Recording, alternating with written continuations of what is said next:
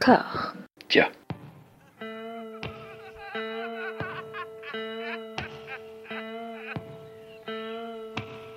And now for something completely different. Would you like to talk about the meaning of life, darling? Sure, why not? Philosophy for two? Right. Provided the movement never forgets that it is the inalienable right of every man or woman or woman to rid himself or herself or herself. Agreed. Thank you, brother or sister or sister. Where was I? I think you finished.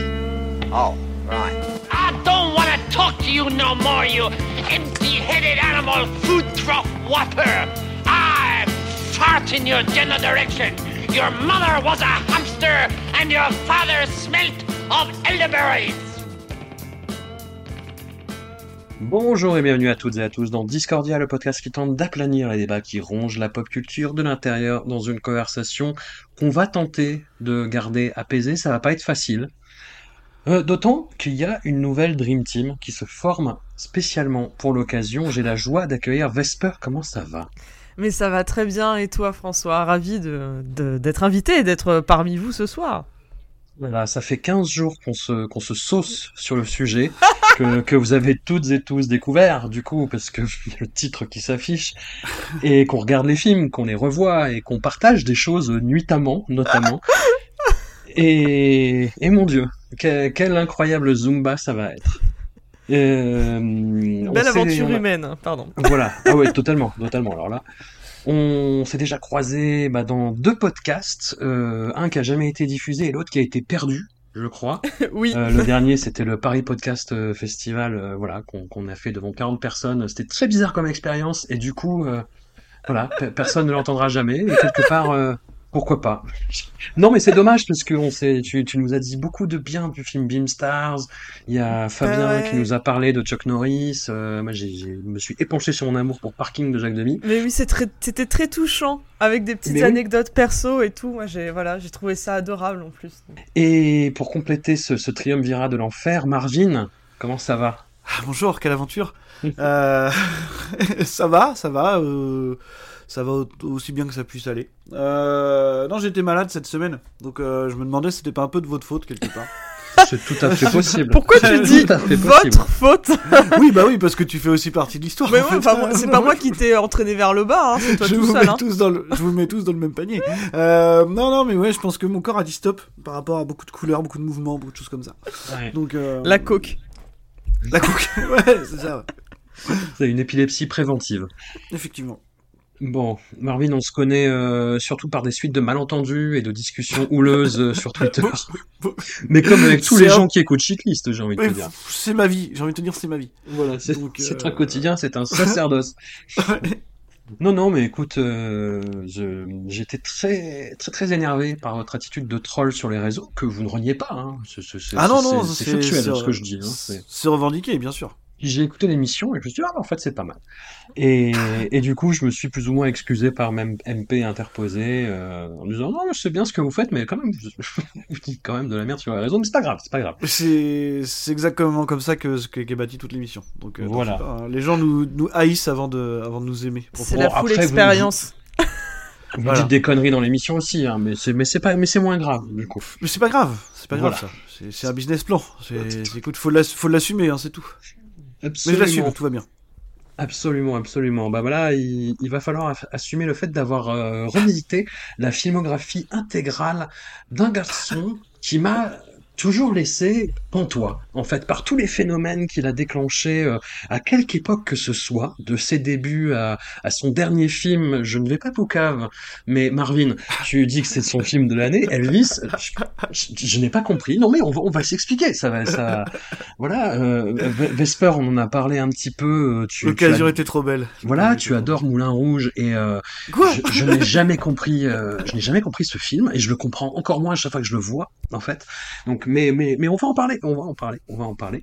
Voilà, on va va parler que des longs métrages de Baz Luhrmann parce qu'il a une grande carrière théâtrale, il a une grande carrière dans le clip, dans la pub, il a fait euh, le pilote de la série de Get Down qui, ma foi, existe. Et hum, on va se concentrer purement sur la partie long métrage. Je vous propose de commencer parce qu'il faut y aller à un moment. Et hum, on commence en 1992 avec Strictly Ballroom, Ballroom Dancing en français. Alors, je suis suffisamment vieux, Kakoshim, dirais-je, pour me rappeler de la réception du film en 92. Ah ouais, Voilà. mince. Ouais, ouais. Ah, dur, J'avais, j'avais 12 ans, je lisais Première et Studio, qui étaient des magazines cool à l'époque, c'est, c'est vous dire à quel point ça date. et, et c'était un événement. Ce film était un événement, c'était un phénomène, c'était le coup de cœur des rédactions. C'était, oh là là, on a, on a trouvé un gars là, il en a sous la semelle, surveillez-le bien, il va faire des trucs. Bon, ils avaient pas tort, hein, c'est à dit. Et, et le film avait vraiment un gros, gros, gros engouement autour de lui. Alors, que, que- qu'est-ce qui se passe avec Ballroom Dancing 30 ans plus tard? Alors, c'est grosso modo toujours la même histoire que, qui est racontée dans les films de Baz Luhrmann. hein. on va commencer Oui. par là. Oui, c'est toujours un outsider, un maverick, un, un laissé pour compte, un original, un artiste qui entend mener à bien sa mission, son art comme il l'entend, contre toutes les voix contraires qui lui disent mais non, mais c'est pas possible, mais tu es trop avant-gardiste, mais non, mais ça va pas. Et avec toujours des ennemis qui vont lui mettre des bâtons dans les roues, avec toujours une histoire d'amour. Et là, il y a, on essayait de rechercher euh, tout à l'heure, en t'attendant Vesper, euh, l'origine de, de, de, ce, de ce trope, de ce gimmick scénaristique qui, moi, me fascine et me fait rire, qui est le gimmick euh, que j'ai appelé Elle est trop bien, Ah bah oui, évidemment. ce film avec Freddie Prince Jr. où euh, bah, une, une jeune fille est grimée de façon euh, mais, mais, mais vraiment hollywoodienne avec des vêtements trop longs, avec des cheveux filasses et des lunettes et puis tout d'un coup on lui enlève tout ça et ben, oh mon dieu mais elle est magnifique et là c'est exactement ce qui se passe en fait c'est euh, bah, un, un, un trope apparemment qui remonterait à My Fair Lady mais bon c'est pas aussi caricatural que dans Ballroom Dancing en fait hein. c'est euh, ils le font aussi un petit peu dans Catwoman de Pitoff. Alors, franchement, si tu veux vraiment voir des belles utilisations de ce trope, euh, il y a euh, Princesse malgré elle avec Anna Tawai, où, où elle a les cheveux, voilà, les cheveux frisés, elle découvre le lisseur et les lentilles, voilà, et les lentilles, et là, elle est, elle est incroyable, elle crève l'écran. Mais c'est pareil dans, dans euh, Miss Détective aussi. Enfin, tu vois, si, si on doit faire toute la liste Oui. euh, de, de tous ces, de tous ces relookings, je les aime tous. euh, voilà, d'un amour euh, sans faille. Je vis écoute. pour les relookings. Je vis pour ça. Bon, et, et celui-là alors, parce que quand même il est assez violent. Là, le, la, la, la pauvre actrice principale, ils l'ont loupé, mais comme c'est pas possible, ils ont mis des vêtements, mais je, je- au moins 10 tailles trop grands. Chaque fois qu'elle fait un mouvement, elle renverse 10 tasses. Oui, parce qu'en plus, elle est très gauche. Elle est pas Mais que oui, c'est ça. moche, avec tous les guillemets que tu peux mettre à moche, parce que forcément, elle ne l'est pas. elle est en plus, ouais, vraiment, vraiment très maladroite. Enfin, c'est assez, euh, c'est assez compliqué, quoi. Et, on, et on, on a tout ça, et on a un jeune premier, un héros, un maverick, un outsider, comme je disais tout à l'heure, qui essaye d'amener un petit peu de piment à la danse de salon. Il fait des concours de, de danse de salon sous l'impulsion de le- ses parents. J'ai le pitch déjà, putain. Ouais, non, mais- Écoute, en 1992, il n'y avait pas grand chose à se mettre sous la main, ok Il y avait IP5, d'accord. Euh, Voilà. Et donc, il, il essaye de, de, de mettre un petit peu de, de folie, de créer des mouvements. Et pour ça, sa partenaire de danse ne lui pardonne pas et va danser avec son rival. Et, et il n'a d'autre choix que de se mettre avec ce vilain petit canard. Mais qui a quelques, quelques petites velléités, quelques petits talents. Et on va découvrir pourquoi après. Voilà, je n'en dis pas plus sur le pitch. Je, je me tourne vers vous. Est-ce que ce phénomène de 1992 a bien traversé ses 30 ans d'âge? Allez, Qui commence lâchons le Marvinator. Je, me- je me lance, je me lance vite fait parce que de toute façon c'est pas un film qui m'inspire énormément de choses. hein, je vous le dis tout de suite.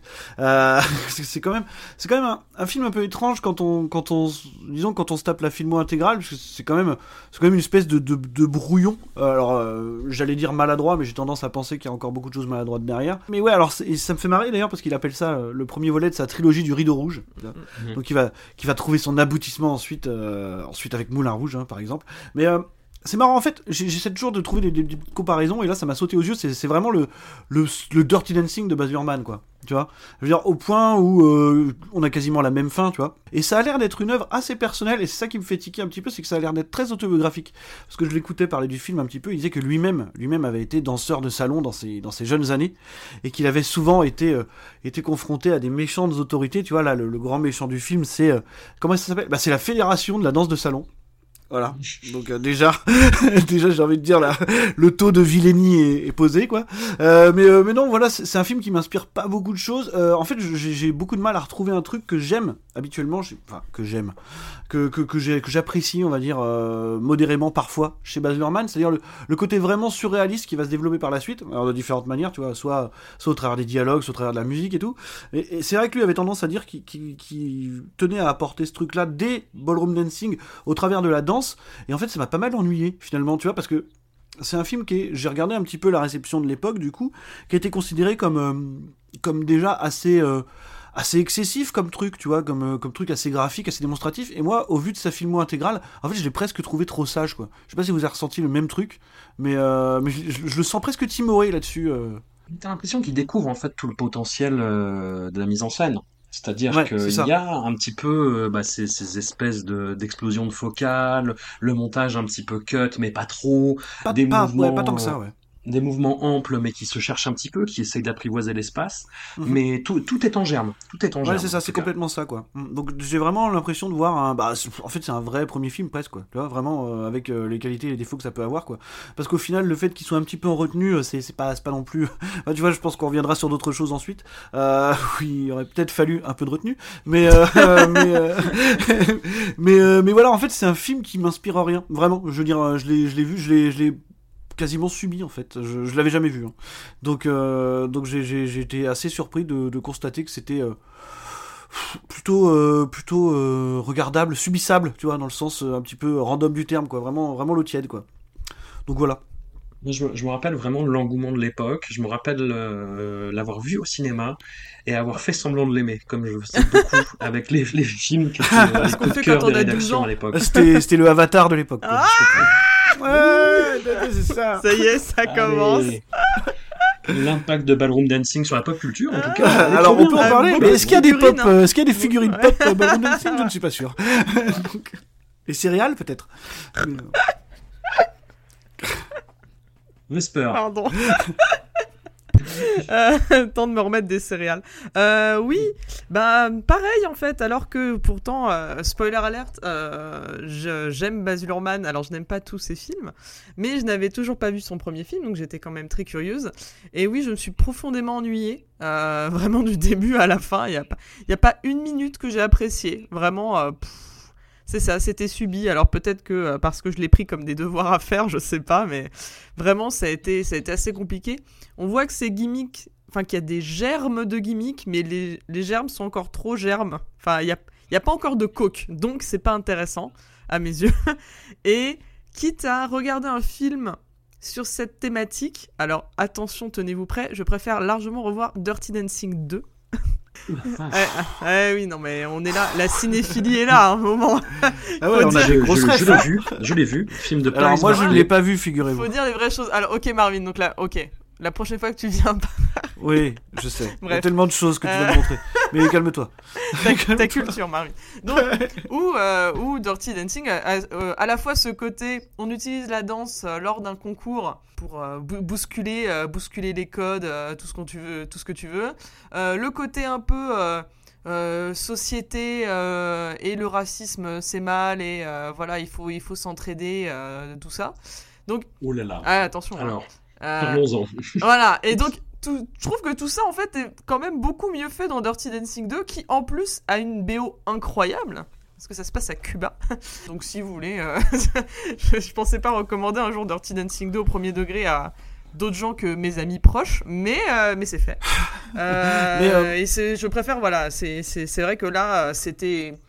c'était je, je vois ce qu'il voulait dire, et encore une fois, c'est un premier film, donc je serais incapable de faire ça, donc qui suis-je pour jeter la pierre? Mais ouais, mais c'est, enfin, c'était pas intéressant et, et mal. Enfin, ça se, ça se sent que c'est assez maladroit. Quoi. Mais, mais est-ce que, est que quand même on peut revenir sur le fait que la BO de Ballroom Dancing est imbitable? Oui, non, mais c'est ça. On peut, On peut Non, on non, peut- je bah, je voulais être ça. sûr que ça venait pas de moi, quoi. Non, non, Parce mais en plus, c'est ça, c'est que c'est des films. Enfin, à chaque fois, il est quand même. euh, Enfin, connu pour sa, sa musique, c'est sa soundtrack et le côté. euh, enfin, voilà, c'est à chaque fois des films musicaux qui ont quand même marqué, surtout Moulin Rouge, euh, Roméo plus Juliette, euh, leur, euh, leur époque. Et c'est vrai que là. euh, pff, bah, y a rien quoi. Enfin, autant euh, j'ai quand même tendance à réécouter un peu des musiques de films après l'avoir terminé quand c'est un peu sympa. Et là, je saurais même pas te dire ce que. Enfin, je, je ne me rappelle d'aucune note quoi. Ouais, Ouais, c'est dur. Le- toute la première partie du film, je l'ai trouvée excessivement maladroite. Quand il y a le développement du personnage féminin, euh, enfin son, euh, oui, son, son étincellement, son empouvoirment, son glow-up qui se, qui se révèle, je, je, je pouffais.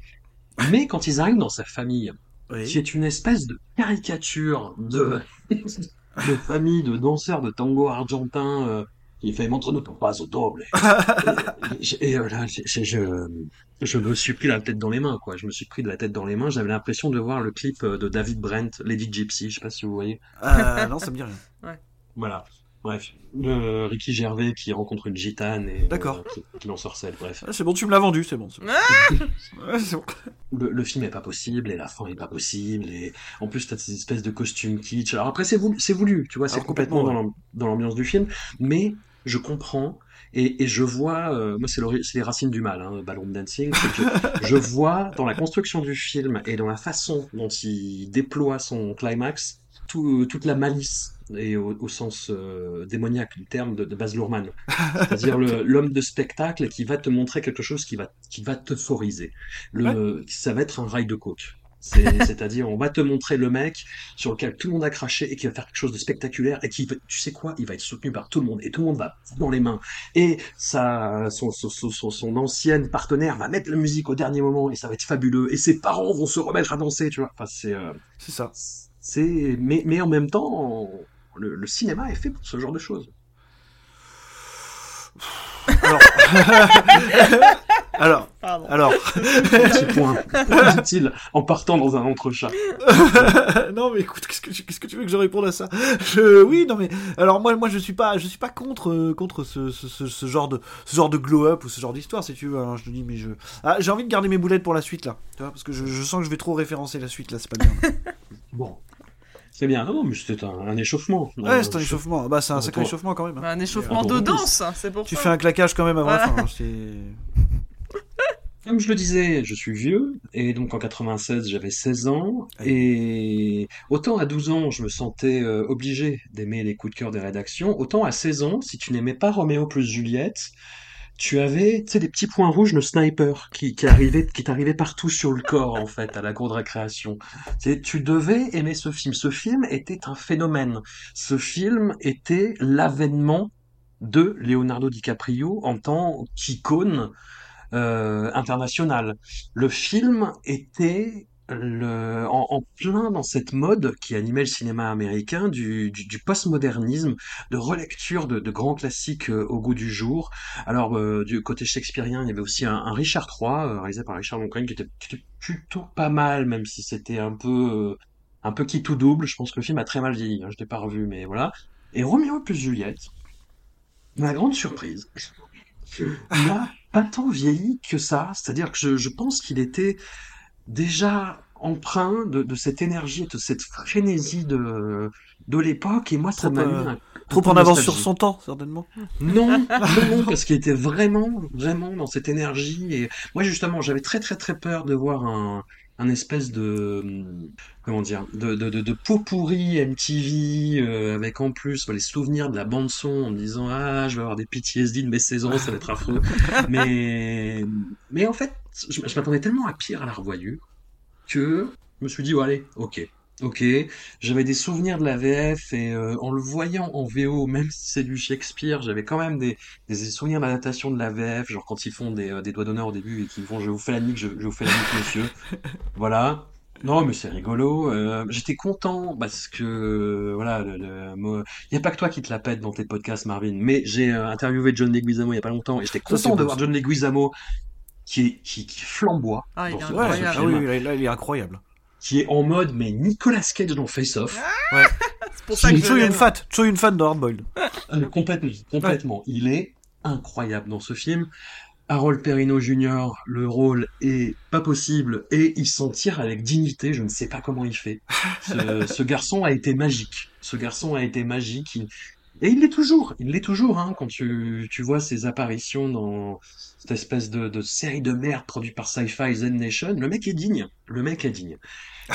Alors après, moi j'ai moins le côté euh, flamboyant de, de, de l'histoire d'amour. C'est plus tous les à côté et le, le- vraiment le, le, le dévoilement du Baz Luhrmann chétan, chétan de, euh, de, de- du côté extraverti du coke et coke en fait, hein, du côté coke, euh, du côté MDMA avant l'heure. Fais peur. Oui. Quelle relation as-tu avec ce film et pourquoi surtout? Alors, est-ce que vous êtes prêts? Est-ce que vous avez trois heures? Euh, On est, on est prêt. Ouais, ouais, ouais. ouais. Eh bien, pour des raisons euh, évidentes d'âge euh, et de genre, euh, je, je suis euh, très fan de Roméo plus Juliette depuis le moment où je l'ai vu. Euh, Jusqu'à maintenant, ça faisait longtemps que je ne l'avais pas revu. Et euh, me replonger dedans, ça m'a refait un petit euh, shoot à fin des années 90. euh. Enfin voilà, je il suffisait que je remette mon Sweet Space Girl et on était bon. Ça allait faire du skate. Ça- après. Exactement, skate. avec mes Vans. Euh, et, et donc, ouais, non, c'était. C'était incroyable. C'est aussi- je l'aime autant qu'il me fatigue. Euh, voilà, il y a, enfin, je suis quand même, j'ai quand même des yeux et des oreilles, mais, mais vraiment, je, je trouve que la frénésie de ce film correspond très bien à une histoire d'amour entre deux, entre deux ados qui se suicident deux jours après s'être rencontrés, quoi. Et, c'est, j'adore le, j'adore le contexte. Je trouve que ça, colle, ça colle vraiment bien le, de transposer Ven- Venice, euh, enfin Vérone plutôt à Venice Beach. Euh, Enfin, tous les looks, enfin tout rentre très bien. C'est vraiment à la fois une, une photographie parfaite des années 90. Bah, comme en plus ils ont quand même gardé, comme tu dis, les dialogues shakespeariens en VO. Bah ça, ça, ça, ça ne vieillit pas en fait, et ça, ça, ça passe toujours bien. Je trouve que c'était, s'il n'y avait pas eu ça, peut-être que le film aurait eu, aurait pas, enfin il aurait pas eu la même saveur, ça c'est sûr parce que ça, ça joue assez bien euh, dessus. Et je me rappelle qu'on l'avait même étudié en, ah, au lycée, en fait. Quand on avait étudié euh, euh, Roméo et Juliette et les adaptations, on avait, on avait regardé Roméo plus Juliette, en fait. Enfin, c'était vraiment... c'était c'était vraiment super. Alors moi, je n'ai jamais été fan de DiCaprio jeune. Je n'ai jamais fait partie de cette team parce que j'ai toujours préféré les vieux. Il me laisse, euh, il me laisse Pas comme lui, donc. Pardon Comme- Voilà, exactement. Euh, mais euh, je, enfin, l'alchimie entre les entre les deux est super et surtout j'adore euh, j'adore tous les seconds rôles. Paul Rudd, je Ce mec, ce mec, ce mec, faut en parler. Ça, il, il a la même tête Oui. dans ce film qu'aujourd'hui. oui, oui, oui, oui, mais- Qu'est-ce qui se passe en fait? Qui, qui, qui a-t-il Bah, c'est la coke qui l'a bien maintenu. Euh, voilà, j'adore euh, voilà, John Leguizamo dans Antibalt et, et vraiment, euh, est vraiment su. Enfin, il est parfait. J'adore Harold Perrineau en Mercutio. Enfin, ils, ils ont vraiment tous de ces dégaines et comme ils ont tous les potards à 1000%, bah ça ça passe toujours en fait. Enfin vraiment le, bal, euh, les, les, co- les costumes avec euh, les... Enfin voilà, c'est re- retransformer ça en soirée déguisée avec les symboliques euh, pas très subtiles des costumes de chacun. Elle, elle est en ange, lui, il est en chevalier. Euh, euh, Tibalt, il est en démon. Enfin, tout ça, je trouve que ça vieillit pas. Et ouais, enfin de, de justifier un peu bah, justement le fait bah ils prennent ils prennent littéralement enfin littéralement les personnages prennent littéralement de la MDMA à la soirée enfin tout ça permet encore plus euh, ce que ressentent les personnages est justifié euh, dans le montage euh, compliqué enfin rapide et, frénétique donc je trouve que le, mix de tout ça marche encore, marche encore super bien, quoi, en fait. Et j'aime beaucoup la soundtrack, évidemment. Et toutes les, toutes les scènes d'eux où à chaque fois c'est lié à la thématique de l'eau. Enfin, vraiment, le, la première rencontre à travers l'aquarium, ben, pour moi, c'est vraiment, ça reste quand même une scène très marquante du cinéma, en fait, tout court, même si euh, qu'on aime ou qu'on n'aime pas le film. C'est un truc qui a marqué beaucoup de gens, en fait. Voilà. Angine, T'as tué combien de chatons pendant qu'on parlait à tous les deux 4, 4. Moi aussi, je l'ai vu au lycée, à la base. Oui. Voilà, donc euh, il y avait un truc malveillant, je pense, qui, qui, qui jouait. Non, mais en fait, le, le pire, c'est que euh, moi, j'ai l'impression à ce moment-là de cerner le, le schéma Baz Luhrmann et euh, ce qui me dérange les trois quarts du temps chez lui. À quelques exceptions près. Euh, C'est-à-dire qu'en fait, moi, après les premières séquences, j'étais un peu chaud. Tu vois Genre, euh, cette, cette scène d'intro, qui est donc un, un espèce de rip-off de, de, avec, euh, avec John Leguizamo qui se prend pour Tequila en sautant au ralenti avec des mecs qui se braillent dessus en criant je vais te faire la nique. Moi je suis prêt, tu me donnes ça, c'est bon quoi. Et, et, en fait ça se passait assez bien, les chemises étaient belles en plus. Donc, donc en fait je trouvais que justement le, le côté un peu surréaliste, tu vois, d'avoir d'avoir appliqué cette espèce de, surcouche, on va dire shakespearienne, euh, à cette esthétique-là qui est complètement l'esthétique de son époque, mais euh, c'est ça qui est paradoxal d'ailleurs, c'est que le film il est tellement ancré dans son époque qu'il vieillit pas, ce qui est un phénomène bizarre. Et en fait, le souci que j'ai avec, euh, avec c'est que je trouve que c'est un super cinéaste d'exposition. Alors après, on peut apprécier ou pas la démarche.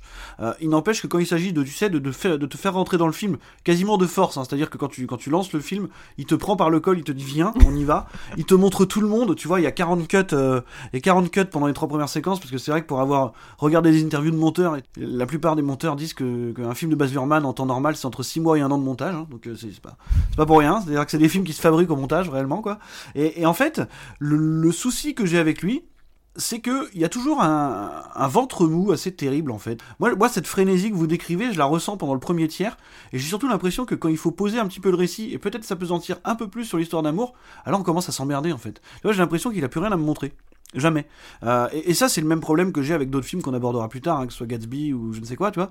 C'est-à-dire qu'une fois qu'on a passé toute cette séquence frénétique de, de l'introduction, de la rencontre, du début de l'histoire d'amour, euh, tu vois, il y a toujours un moment où il faut poser un petit peu le récit, et j'ai l'impression que ça, il sait pas faire. Et c'est ça qui m'embête beaucoup dans cette, dans cette filmo, c'est que ouais, j'ai l'impression que c'est un, un schéma qui se répète en boucle. Et, euh, et, et qu'en fait, alors je, je sais pas si, si c'est l'exposition qui est trop brutale, et qui aurait peut-être tendance à, à saouler le spectateur, tu sais, et à l'habituer un petit peu à, la violence graphique de ce qu'il voit et, euh, qui te fait, euh, qui te laisse un peu de marre pour la suite, ou si c'est vraiment lui qui a du mal à, tenir le rythme en fait pendant pendant des films qui sont en plus, je trouve en général un peu longs pour ce qu'il raconte quoi. Donc euh, sur la durée, je le trouve. En fait, j'ai pas, j'ai pas, j'ai pas détesté l'expérience. Hein. Je, je trouve d'ailleurs que c'est un, pense que c'est un de ces films qui tient le mieux la route, surtout euh, si longtemps après sa sortie. Mais, euh, mais voilà, encore une fois, je le trouve, euh, je le trouve quand même vachement irrégulier. Quoi. Après, il y a en plus le, le charme d'avoir un, un casting complètement fou. En dehors de ceux qu'on a cités, quand même, les, il faut dire que les patriarches des familles Montaigu et Capulet, c'est quand même Paul Sorvino et Brian Dennehy, qui, la première fois qu'on les voit, se font engueuler par une espèce de commissaire, bon, qui, qui est le Captain Prince, comme Oui. respecter Shakespeare, mais c'est euh, Von Curtis Hall. Enfin, et tous ces acteurs incroyables réunis avec un montage un peu fou, avec une mise en scène qui est quand même, c'est inspiré. Alors après, Oui. il a, il a un bon chef-op, il a des monteurs qui doit épuiser et Oui, oui, qui essayent de faire sens par rapport à toute la matière qu'il leur apporte. Mais il y a quelque chose, il y a, il y a quelque chose qui se passe. Mais comme toi, ouais, effectivement, il y a un ventre mou. C'est pas un film que j'ai envie de défendre à, à tout prix. Je vais pas mourir sur cette colline. Moi, je lui, je lui reconnais par contre, et je, c'est là où je case, c'est le, le moment euh, cinéma indien dans Discordia. Il a clairement, directement influencé un film absolument fabuleux, qui est peut-être le Roméo et plus Juliette euh, de notre époque. Voilà, avec les codes de l'époque qui marchent mieux. C'est un film indien qui s'appelle Ram Lila, réalisé par Sanjay Leela Bhansali, euh, le réalisateur de Devdas, et hum, qui rassemble à l'écran un couple de cinéma absolument merveilleux qui est formé de Deepika Padukone et de Randir Singh. Et c'est postmoderne, pareil. Et c'est, ce film est incroyable. Donc voilà, je vais finir là-dessus. Regardez Ramila. Revoyez, enfin, vous n'avez pas besoin de nous pour faire un avis sur Roméo plus Juliette. Si vous êtes euh, d'une nouvelle génération, vous n'avez pas le choix, de toute façon. Et voilà, de toute façon, c'est, un film assez unique et qui pose le style Baz Luhrmann qui va être euh, sujet à débat pour le film qui vient. Euh, Baz, Baz Luhrmann, Oui, je voulais juste revenir euh, sur le, sur le cast, comme tu citais euh, les, les seconds rôles. Je voulais quand même revenir sur le père Laurence, qui est donc, je n'ai jamais su prononcer son nom, euh, Pete Post Postlethwaite, où vraiment j'étais tellement marqué au fer rouge par Roméo plus Juliette que pour moi c'est le père Laurence de Roméo plus Juliette avant même le monde perdu euh, et tous les autres trucs qu'il y a eu après. tu vois, C'est vraiment Hmm. quand je parce que à chaque fois je, je, je fais partie des acteurs dont j'oublie le nom constamment et, euh, et à chaque fois c'est le mec de Roméo plus Juliette et c'est ça m'a ça m'a marqué à tout jamais quoi. Donc voilà, c'est t'as beau tourner dans d'autres films, euh, c'est ce sera ce sera ça à tout jamais. Voilà. On, a- on arrive, euh, on arrive au DOS. On arrive au, au film, euh, au film à débat. Enfin, même si je pense que sur Elvis, ça va, ça va débattre aussi. Mais on arrive à Moulin Rouge. On arrive euh, en 2001, sachant que Baz Luhrmann met beaucoup de temps à chaque fois à monter ses films, à les finaliser, parce que c'est des productions qui sont très très compliquées. Et celle-là en particulier, c'est une euh, c'est une tornade de postmodernisme. Vraiment, que ce soit dans, dans la bande son, dans la direction artistique, dans la direction des, des acteurs aussi, il faut le dire. Il y a, y a un mélange de comédie musicale, de slapstick, de drame qui pour moi marche pas du tout. Je, je, je le dis clairement. C'est- Je, je, suis désolé de poser les choses comme ça, euh, Vesper en l'occurrence, mais je, je n'ai jamais compris Moulin Rouge. Vous remarquerez qu'il s'adresse pas à moi. hein. Oui. Parce qu'on en a déjà parlé un peu, mais puis on se, on, on se doute, Ah. on se doute. Mais c'est dégueulasse d'ailleurs de t'avoir amené ici et de te soumettre à notre vindique. Non, non, mais je, je vais essayer d'expliquer ça calmement. Moi, j'ai, j'ai, dans l'absolu, j'ai pas trop de problème avec le cinéma. euh, Au contraire, moi, j'adore le cinéma qui est bouillonnant, qui va dans tous les sens. J'adore les films de Scorsese quand tout d'un coup la caméra devient folle. C'est quelque chose que j'adore potentiellement au cinoche, de vraiment les, les, stylistes, les formalistes fous. Moi, c'est quelque chose qui peut me galvaniser. Et c'est la volonté de ce film, de te galvaniser. Et, sauf que ce film m'épuise. Ce film m'épuise au bout de 10 minutes. Et c'est un vrai problème. Et c'est un vrai problème parce qu'en plus, je trouve qu'il y a, un problème de, ton. Il y a un, il y a un dosage que moi, j'arrive pas à assimiler entre le drame et la, et la comédie. Je trouve que les deux sont too much. Quand, quand, quand c'est de la comédie, c'est, euh, ouh là là, euh, John Leguizamo, encore, encore, euh, À genoux. Il est fabuleux. Hein. qui joue Toulouse-Lautrec en étant à genoux. Enfin, c'est- c'est- c'est- ils sont pas fait, même pas fait chier à poser des prothèses. Hein. Il est à genoux, évidemment, comme ça, et, et qui fait partie d'un espèce d'ensemble d'artistes qui apparaissent comme s'ils étaient les trois, les trois Stooges euh, dans chaque scène. Je, je trouve ça pas possible. Le drame, je trouve, je trouve ça pas possible. Le, le medley.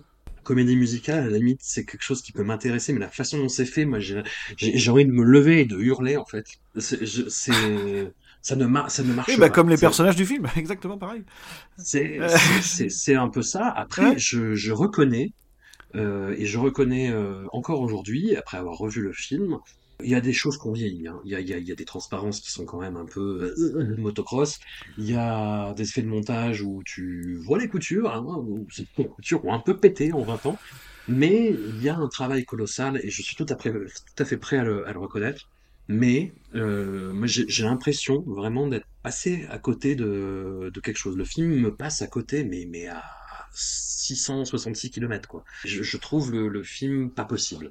Il m'a moins énervé à la revoyure qu'à l'époque. Parce que j'avais j'avais 21 ans, j'étais très énervé, euh, je savais que le 11 septembre allait avoir lieu en plus. Ah, d'accord. Mais, mais voilà, Il était au courant des complots. Mais, Ouais, euh, c'est ça. J'ai bon, ouais. je suis dedans. Il est peut-être dans le complot, oui, voilà. c'était Ah oui, c'est vrai, maintenant. c'est lui le complot. Avec Maria Carré. Ouais. je lui dis non, c'est pas le moment, pas avoir Moulin Rouge et euh, bon, Trade Center. Bref, euh, Vesper.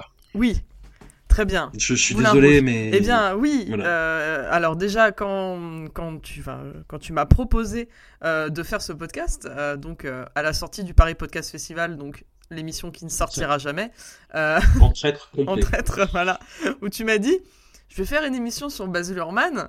euh, Est-ce que ça te dit de- d'en être? Et donc je, je t'ai je t'ai répondu. Il y a une période où je regardais Moulin Rouge au moins une fois par semaine. Mm, mm. Et là, t'as compris que t'avais ta candidate. Oui, oui, j'ai j'ai fait. Non, j'ai même pas fait Poker Face. non, J'ai non, fait- non, Ah. non, non, t'as- je- C'est difficile de faire poker, fa- euh, poker face devant une telle, euh, voilà, une telle confession. Donc oui, euh, Moulin Rouge euh, fait partie de mes films préférés, tout court. Euh, voilà, donc vous pouvez soupirer autant que vous voulez. Je mourrai moi sur cette colline de mes goûts, hein, parce que bon, j'assume. Et euh, ça fait partie euh, aussi de mes comfort movies, comme on dit, où vraiment je peux le regarder à n'importe quel moment de l'année. Enfin, tout, tout, tout est là. Alors quand on le regardait une fois par semaine avec mes copines, quand même, on s'arrêtait à la fin juste avant que Satine meure. Voilà. Donc c'était oui, oui, on sait que tu vas mourir, et hop, on arrêtait le DVD. Donc voilà, comme ça c'était c'était réglé. Donc au moins on n'était pas trop triste, on peut continuer à faire la fête après. Mais bon, euh, donc Moulin Rouge, je comprends que Moulin Rouge soit clivant pour utiliser des termes un peu polis.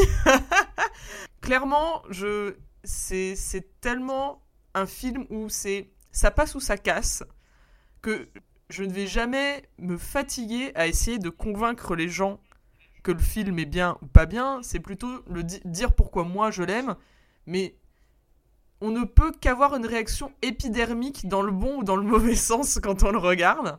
Vu à quel point, encore une fois, il est fatigant. Après, moi, je suis rentré, euh, je suis rentré dedans à 1000%. Je suis, euh, enfin pour moi, Nicole Kidman est au top, euh, et au top de, alors pas de sa carrière, n'exagérons pas, mais elle est au, top de sa beauté déjà dans ce, film. Evan McGregor aussi, ils sont incroyables. Je suis, j'aime, j'aime toute la soundtrack que je connais. Bon, peut-être pas toute la soundtrack, mais une grosse partie de la soundtrack que je connais par cœur. Voilà, moi, Evan McGregor qui me chante du Elton John, je suis déjà à genoux en train de préparer la bague. Donc, forcément, c'est des trucs qui me, qui me, voilà, qui me, qui me touchent. hein, Mais euh, j'adore, voilà, j'adore l'histoire d'amour. Je préfère l'histoire d'amour de, euh, de Moulin Rouge que celle de Roméo plus Juliette parce qu'au moins, bon, ils se connaissent depuis pas deux jours, ils se connaissent depuis oh, au moins trois semaines à la fin quand même, hein, donc euh, c'est c'est intense, mais au moins ils ont eu le temps un peu de faire des pique-niques et tout, donc euh, bon, ça va. Et que, que dire euh, que dire de plus Euh, Au moins, bah, voilà, on parlait de l'impact de la pop culture, voilà, Moulin Rouge. Ouais, ouais, Quand ouais, c'est sorti, impact, quand. Voilà, c'était difficile de passer à côté. Entre alors pour le coup, je trouve que la chanson la moins bien de Moulin Rouge, c'est celle qui n'est même pas dans le film. Enfin, techniquement, euh, vite fait. Quand il y a la reprise de Lady Marmelade avec euh, Christina Aguilera et, euh, et, euh, tout le, et toute, la, toute la clique.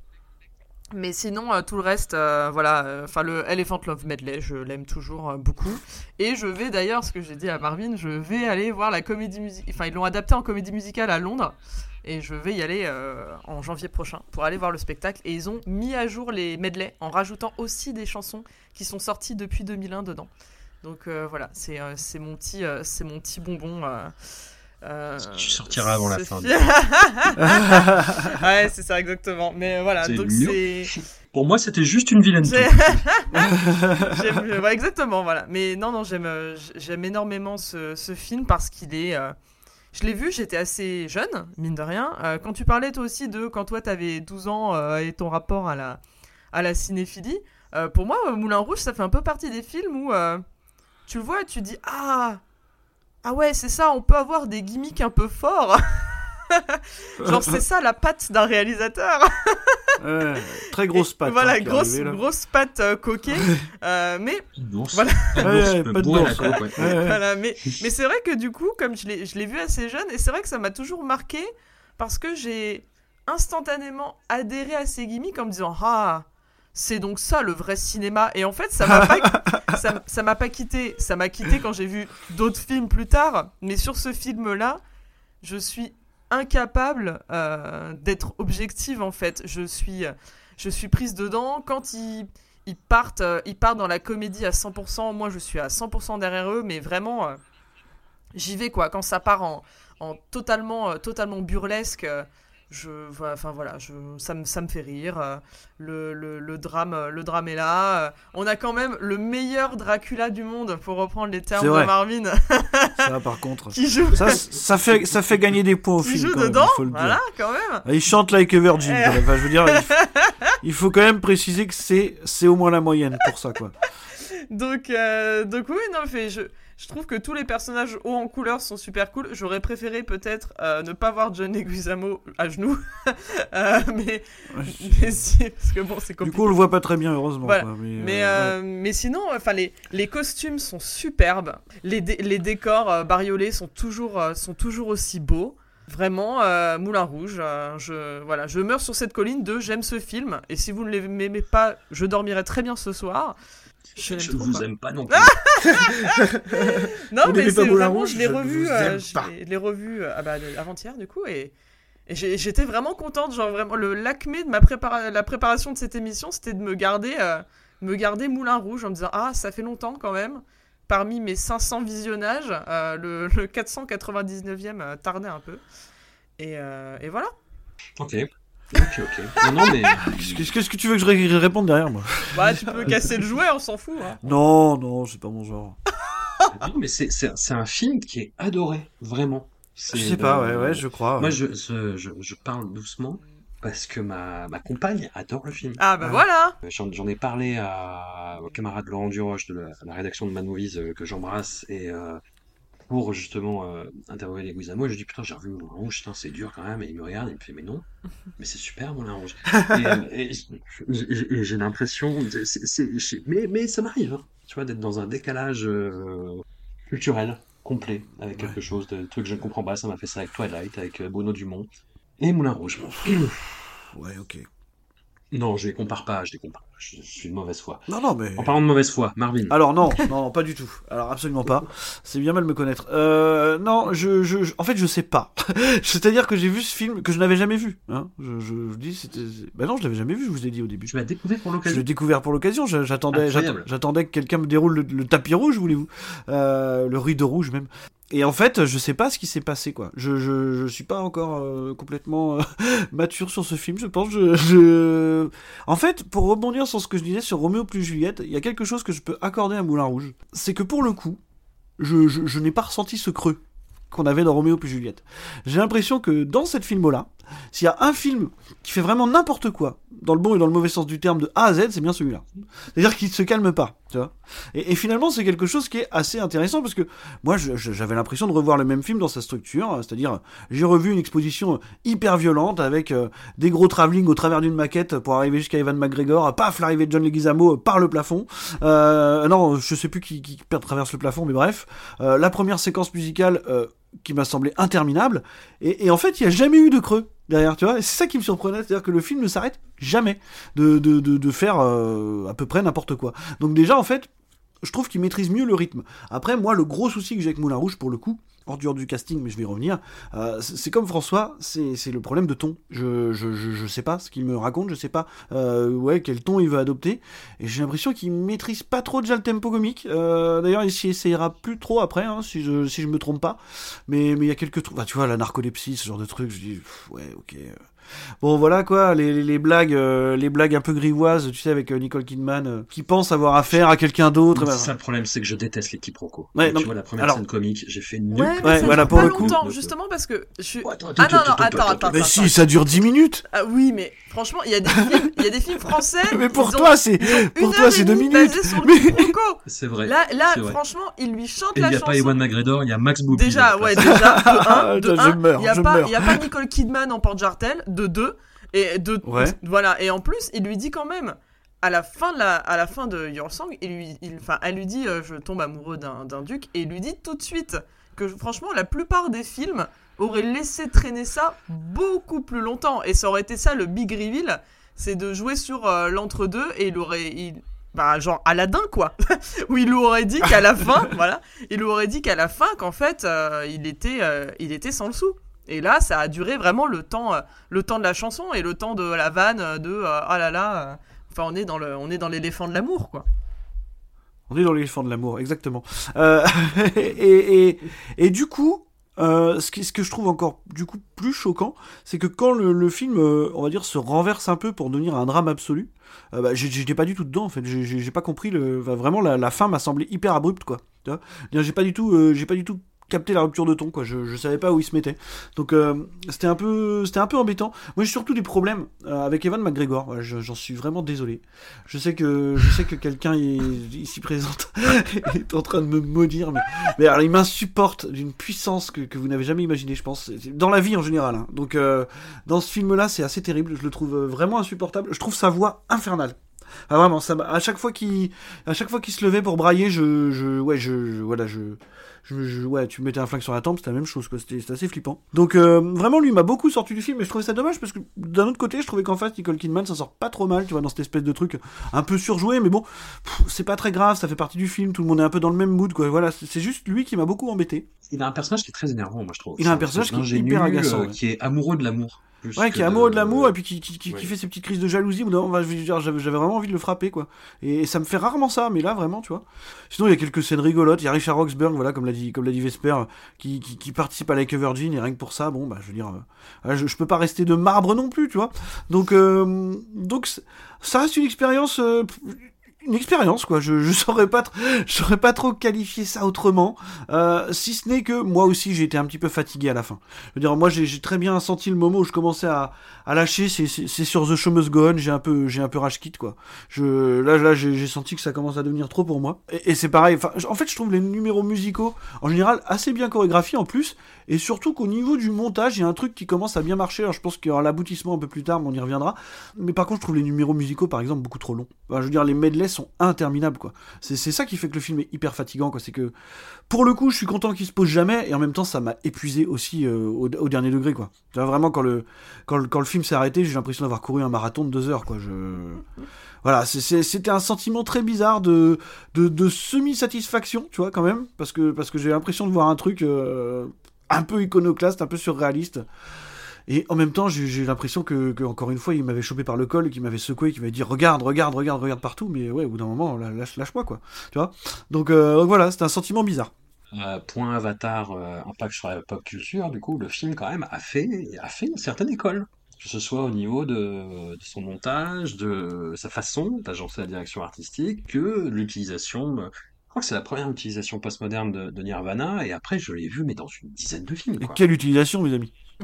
Et ben, Je l'ai revu après, je me rappelle dans Pan, où il y a le, barbe noire. Qui, qui- qui- je sais pas pourquoi d'ailleurs, j'ai jamais compris pourquoi il y avait ces trucs-là, mais. euh, Mais j'avoue, je Ouais. blâme euh, Baz Luhrmann pour euh, mon, mon faible euh, pour les chansons euh, modernes dans les trucs un peu euh, d'époque. Genre vraiment, je suis à 100% dans le troupe de Bridgerton, euh, voilà la série Netflix, où euh, ça joue, ça joue du Taylor Swift au violon, euh, c'est- et ça passe quoi. Ça marche, ça marche sur moi et voilà, je- j'assume. Après, il faut savoir que de manière tout à fait subjective, le, le postmodernisme en général, c'est un truc qui m'agace. hein. Donc euh, Je c'était. crois que euh, t'es de manière totalement subjective, t'as des goûts de merde, mais oui aussi, mais. Ah, pa, pa, pa, pa, pa, pa. Attention parce qu'on a beaucoup de goûts en commun, tu le sais. Alors attention, ne me juge pas là-dessus. Mais le, le, le, le- le- non, non, je vais pas quand même, quand même. Le, non, non, le postmodernisme en général, c'est un truc qui a tendance à m'agacer. Donc, il se peut que ce film ne soit pas fait pour moi à la base, tu vois. Je veux dire, c'est, c'est pas, c'est pas, c'est pas impossible, quoi. bah, justement, on va aller dans du, du classique après. Dit-il avec un sourire de. C'en est fini de la, la trilogie du rideau rouge, mais on est quand même toujours dans euh, l'idéal base lourmanien euh, de l'héroïne, euh, ou du héros, de la figure héroïque tout simplement, c'est-à-dire les gens qui vont contrer l'adversité, qui vont aller à l'encontre de ce qui est attendu d'eux pour mener à bien leurs rêves, même si leur rêve c'est de conduire du bétail. Alors, nous allons parler de, de Australia, qui est, Aïe, aïe, qui aïe, est qui un sacré truc quand même, hein. qui est le grand, grand, grand, grand film classique de, de, de Baz Luhrmann, qui devait être son Autant on emporte le vent euh, en Australie, tout simplement, Voilà. qui dure pas loin de trois heures, qui commence de façon assez étonnante, parce que tiens, je me, je me dis c'est euh, c'est étonnant, je m'attendais pas du tout à ce qu'on fasse autant un focus en fait sur la population aborigène. Alors, avec beaucoup de romantisme, hein, c'est-à-dire que c'est pas du Nicolas Roeg non plus, hein, c'est pas c'est pas Nightingale, c'est même l'opposé. Les Anglais arrivent en Australie, et bon, ils sont pas tous gentils gentils avec les aborigènes, hein. Voilà, c'est comme ça que ça nous est de façon très, très romancée, on va dire. Oui. Et bon. on a une jeune femme jouée par Nicole Kidman qui arrive du coup euh, dans la première moitié du, on va dire du XXe siècle euh, en Australie pour essayer de retrouver son mari qui apparemment l'a bien oublié et elle prend possession des terres et elle rencontre euh, un garçon bourru joué par Hugh Jackman qui va l'aider à devenir euh, bah, éleveuse de bétail. Je, je, je résume et à traverser des, euh, des épopées euh, désertes euh, et à devenir copine avec les aborigènes et à tuer des kangourous de façon complètement kratos. Oh là là, quel choc ça. C'est le folklore. Ouais, mais euh, tu vois, autant dans, dans Waking Fright, je dis, je dis pas que tu l'acceptes, mais ça Oui. fait partie euh, d'un certain délire. En plus, dans. Waking Fright, c'est terrible parce que c'est des vrais morts de, de, de, de kangourous. Et, et là, c'est un dispositif comique qui, Oui. ma foi, m'a Qui surpris. m'a- bah, j'admets que moi je me suis marré. Enfin, je suis désolé, je, je me confesse tout de suite, mais le, le jump cut sur le kangourou mort euh, sur le sur, la jeep, enfin, je veux dire, euh, c'est c'est un moment de cinéma euh, assez flamboyant, quoi. Enfin, je veux dire. Et l'enchaînement sur euh, bah, Nicole Kidman qui, deux secondes avant, c'est Oui, il saute. Il y a une musique mignonne en plus euh, quand elle s'extasie sur les kangourous. Là, on a un truc vraiment drôle. Tu vois. Dire, euh, voilà, moi, ça marche. Euh, bon, ça c'est un aspect du film, mais Moi, je suis là que pour parler de, des kangourous morts. Enfin, je veux dire, le reste. euh, Non, non, et on a cette épopée, donc, de cette, de cette jeune femme indépendante, esprit libre, qui va défier toutes les attentes et la grande bourgeoisie installée en Australie pour euh, bah, mener sa barque, en fait, euh, avec euh, donc ce, ce, ce Hugh Jackman avec ses vêtements trop serrés, là, avec son, son, son accent de... J'aurais dit bien ajusté, mais bon, après. Mais bon, écoute. Et voilà, et on a un truc épique, et puis qui, dans la dernière heure, devient Pearl Harbor de Michael Bay, peu ou prou, quoi. Ouais, c'est ça. Quel drôle de machin, très honnêtement. J'ai alors après, on, on apparaît beaucoup du côté euphorique et frénétique de, de Baz Luhrmann, qui là est jaillant avec parcimonie Mhm. pour euh, quand c'est vraiment le, le, le Pearl Harbor euh, de, de, de Baz Luhrmann parce que euh, avec Pearl Harbor, Jerry Bruckheimer euh, avait dit à Michael Bay euh, non mais mec, en fait toi tu, tu, tu as le potentiel d'être un grand cinéaste classique, vas-y je te regarde. Ah non merde pas du tout. Et là c'est c'est à peu Ouais, c'est à peu près ça. ouais. d'à peu près ce qui s'est passé aussi quand même. Ah, sauf, que, sauf que là, en fait, il se l'est dit lui-même. C'est ça la différence. Oui. C'est qu'il n'y avait, avait pas de, de, de producteur pour lui dire tu peux devenir un grand. C'est lui qui s'est dit je peux faire mon Yeti une fois dans l'Ouest, allons-y. Et, et en fait, c'est assez bizarre parce que comme toi, je, je comprends pas le projet euh, dans le sens où c'est le grand projet d'une vie en fait. Australia, si on regarde, ça remonte à ça fait très longtemps qu'il voulait mettre euh, qu'il voulait mettre en scène déjà bah, le- son, son- son pays de cette manière et qui qui voulait faire cette grande histoire classique.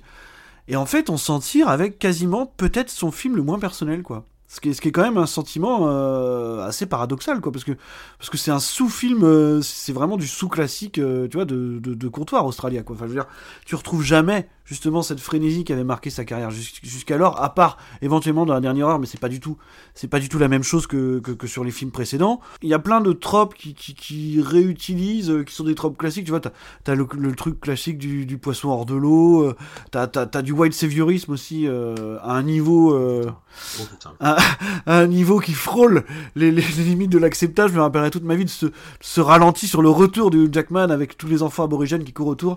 Euh, j'en- j'avais, j'avais une larme qui coulait euh, à ce moment-là. Mais, mais voilà, en fait, j'étais décontenancé par ce film extrêmement long en plus de ça, tu vois, qui, qui, cache pas ses ambitions, hein, tu vois.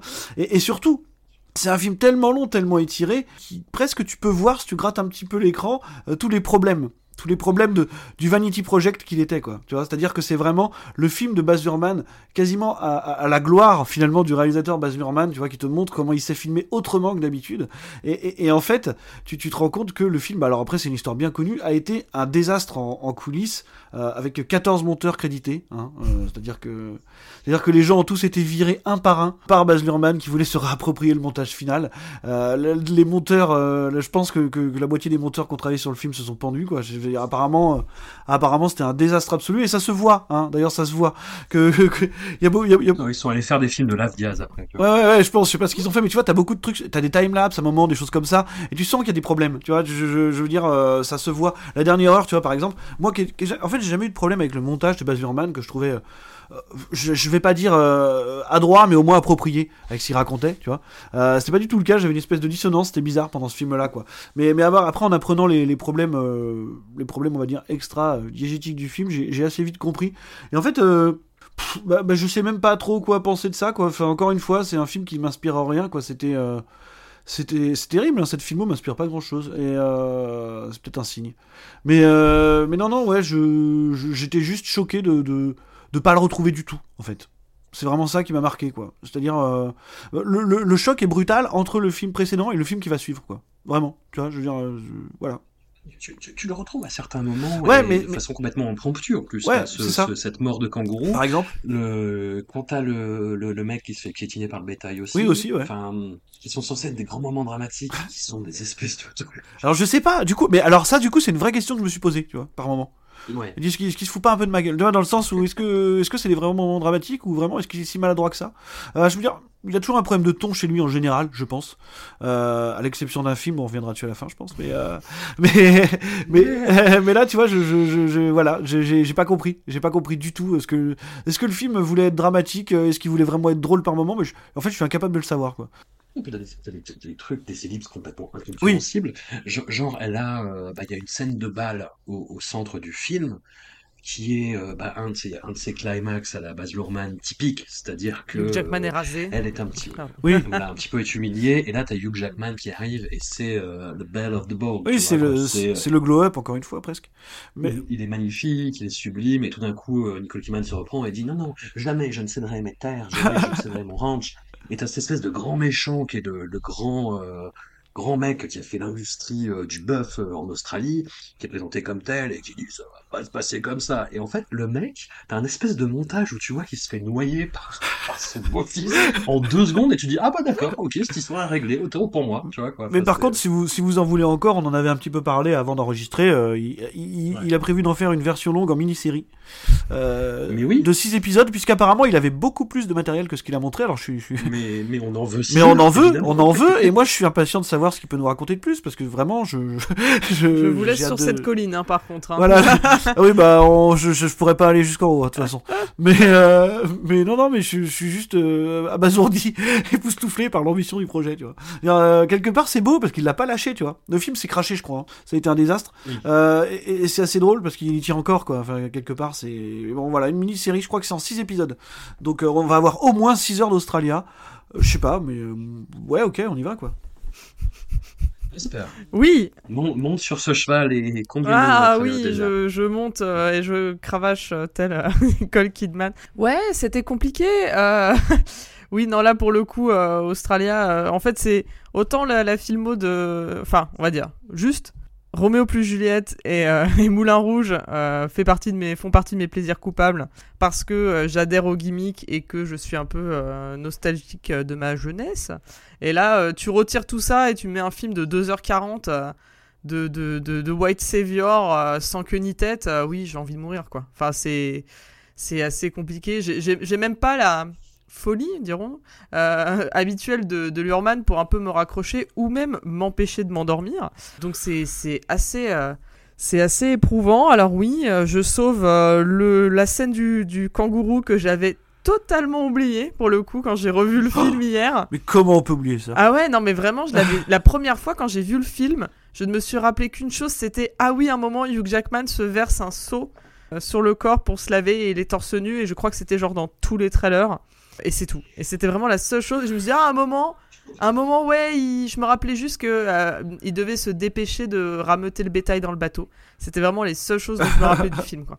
Quels enjeux Et euh, donc incroyable. Et oui, donc du coup là, ouais, non, ça a été, euh, ça a été assez compliqué. Euh, pff, je sais même plus par où commencer, quoi.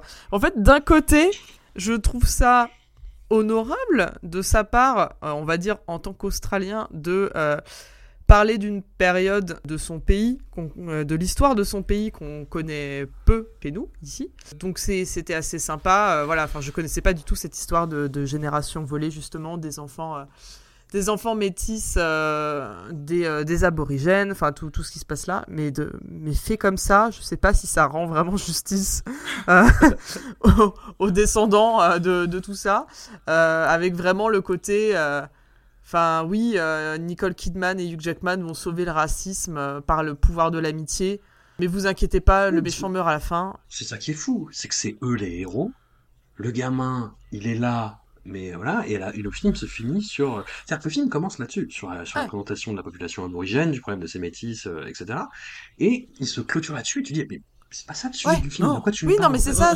T'as l'impression que c'est à la fois le prétexte, c'est même pas tant le fil rouge, parce qu'au final, le plus important, c'est de suivre Nicole. Enfin, selon le film, hein, c'est de suivre Nicole Kidman qui essaye de récupérer ses terres et qui en a marre qu'on essaye de l'entuber.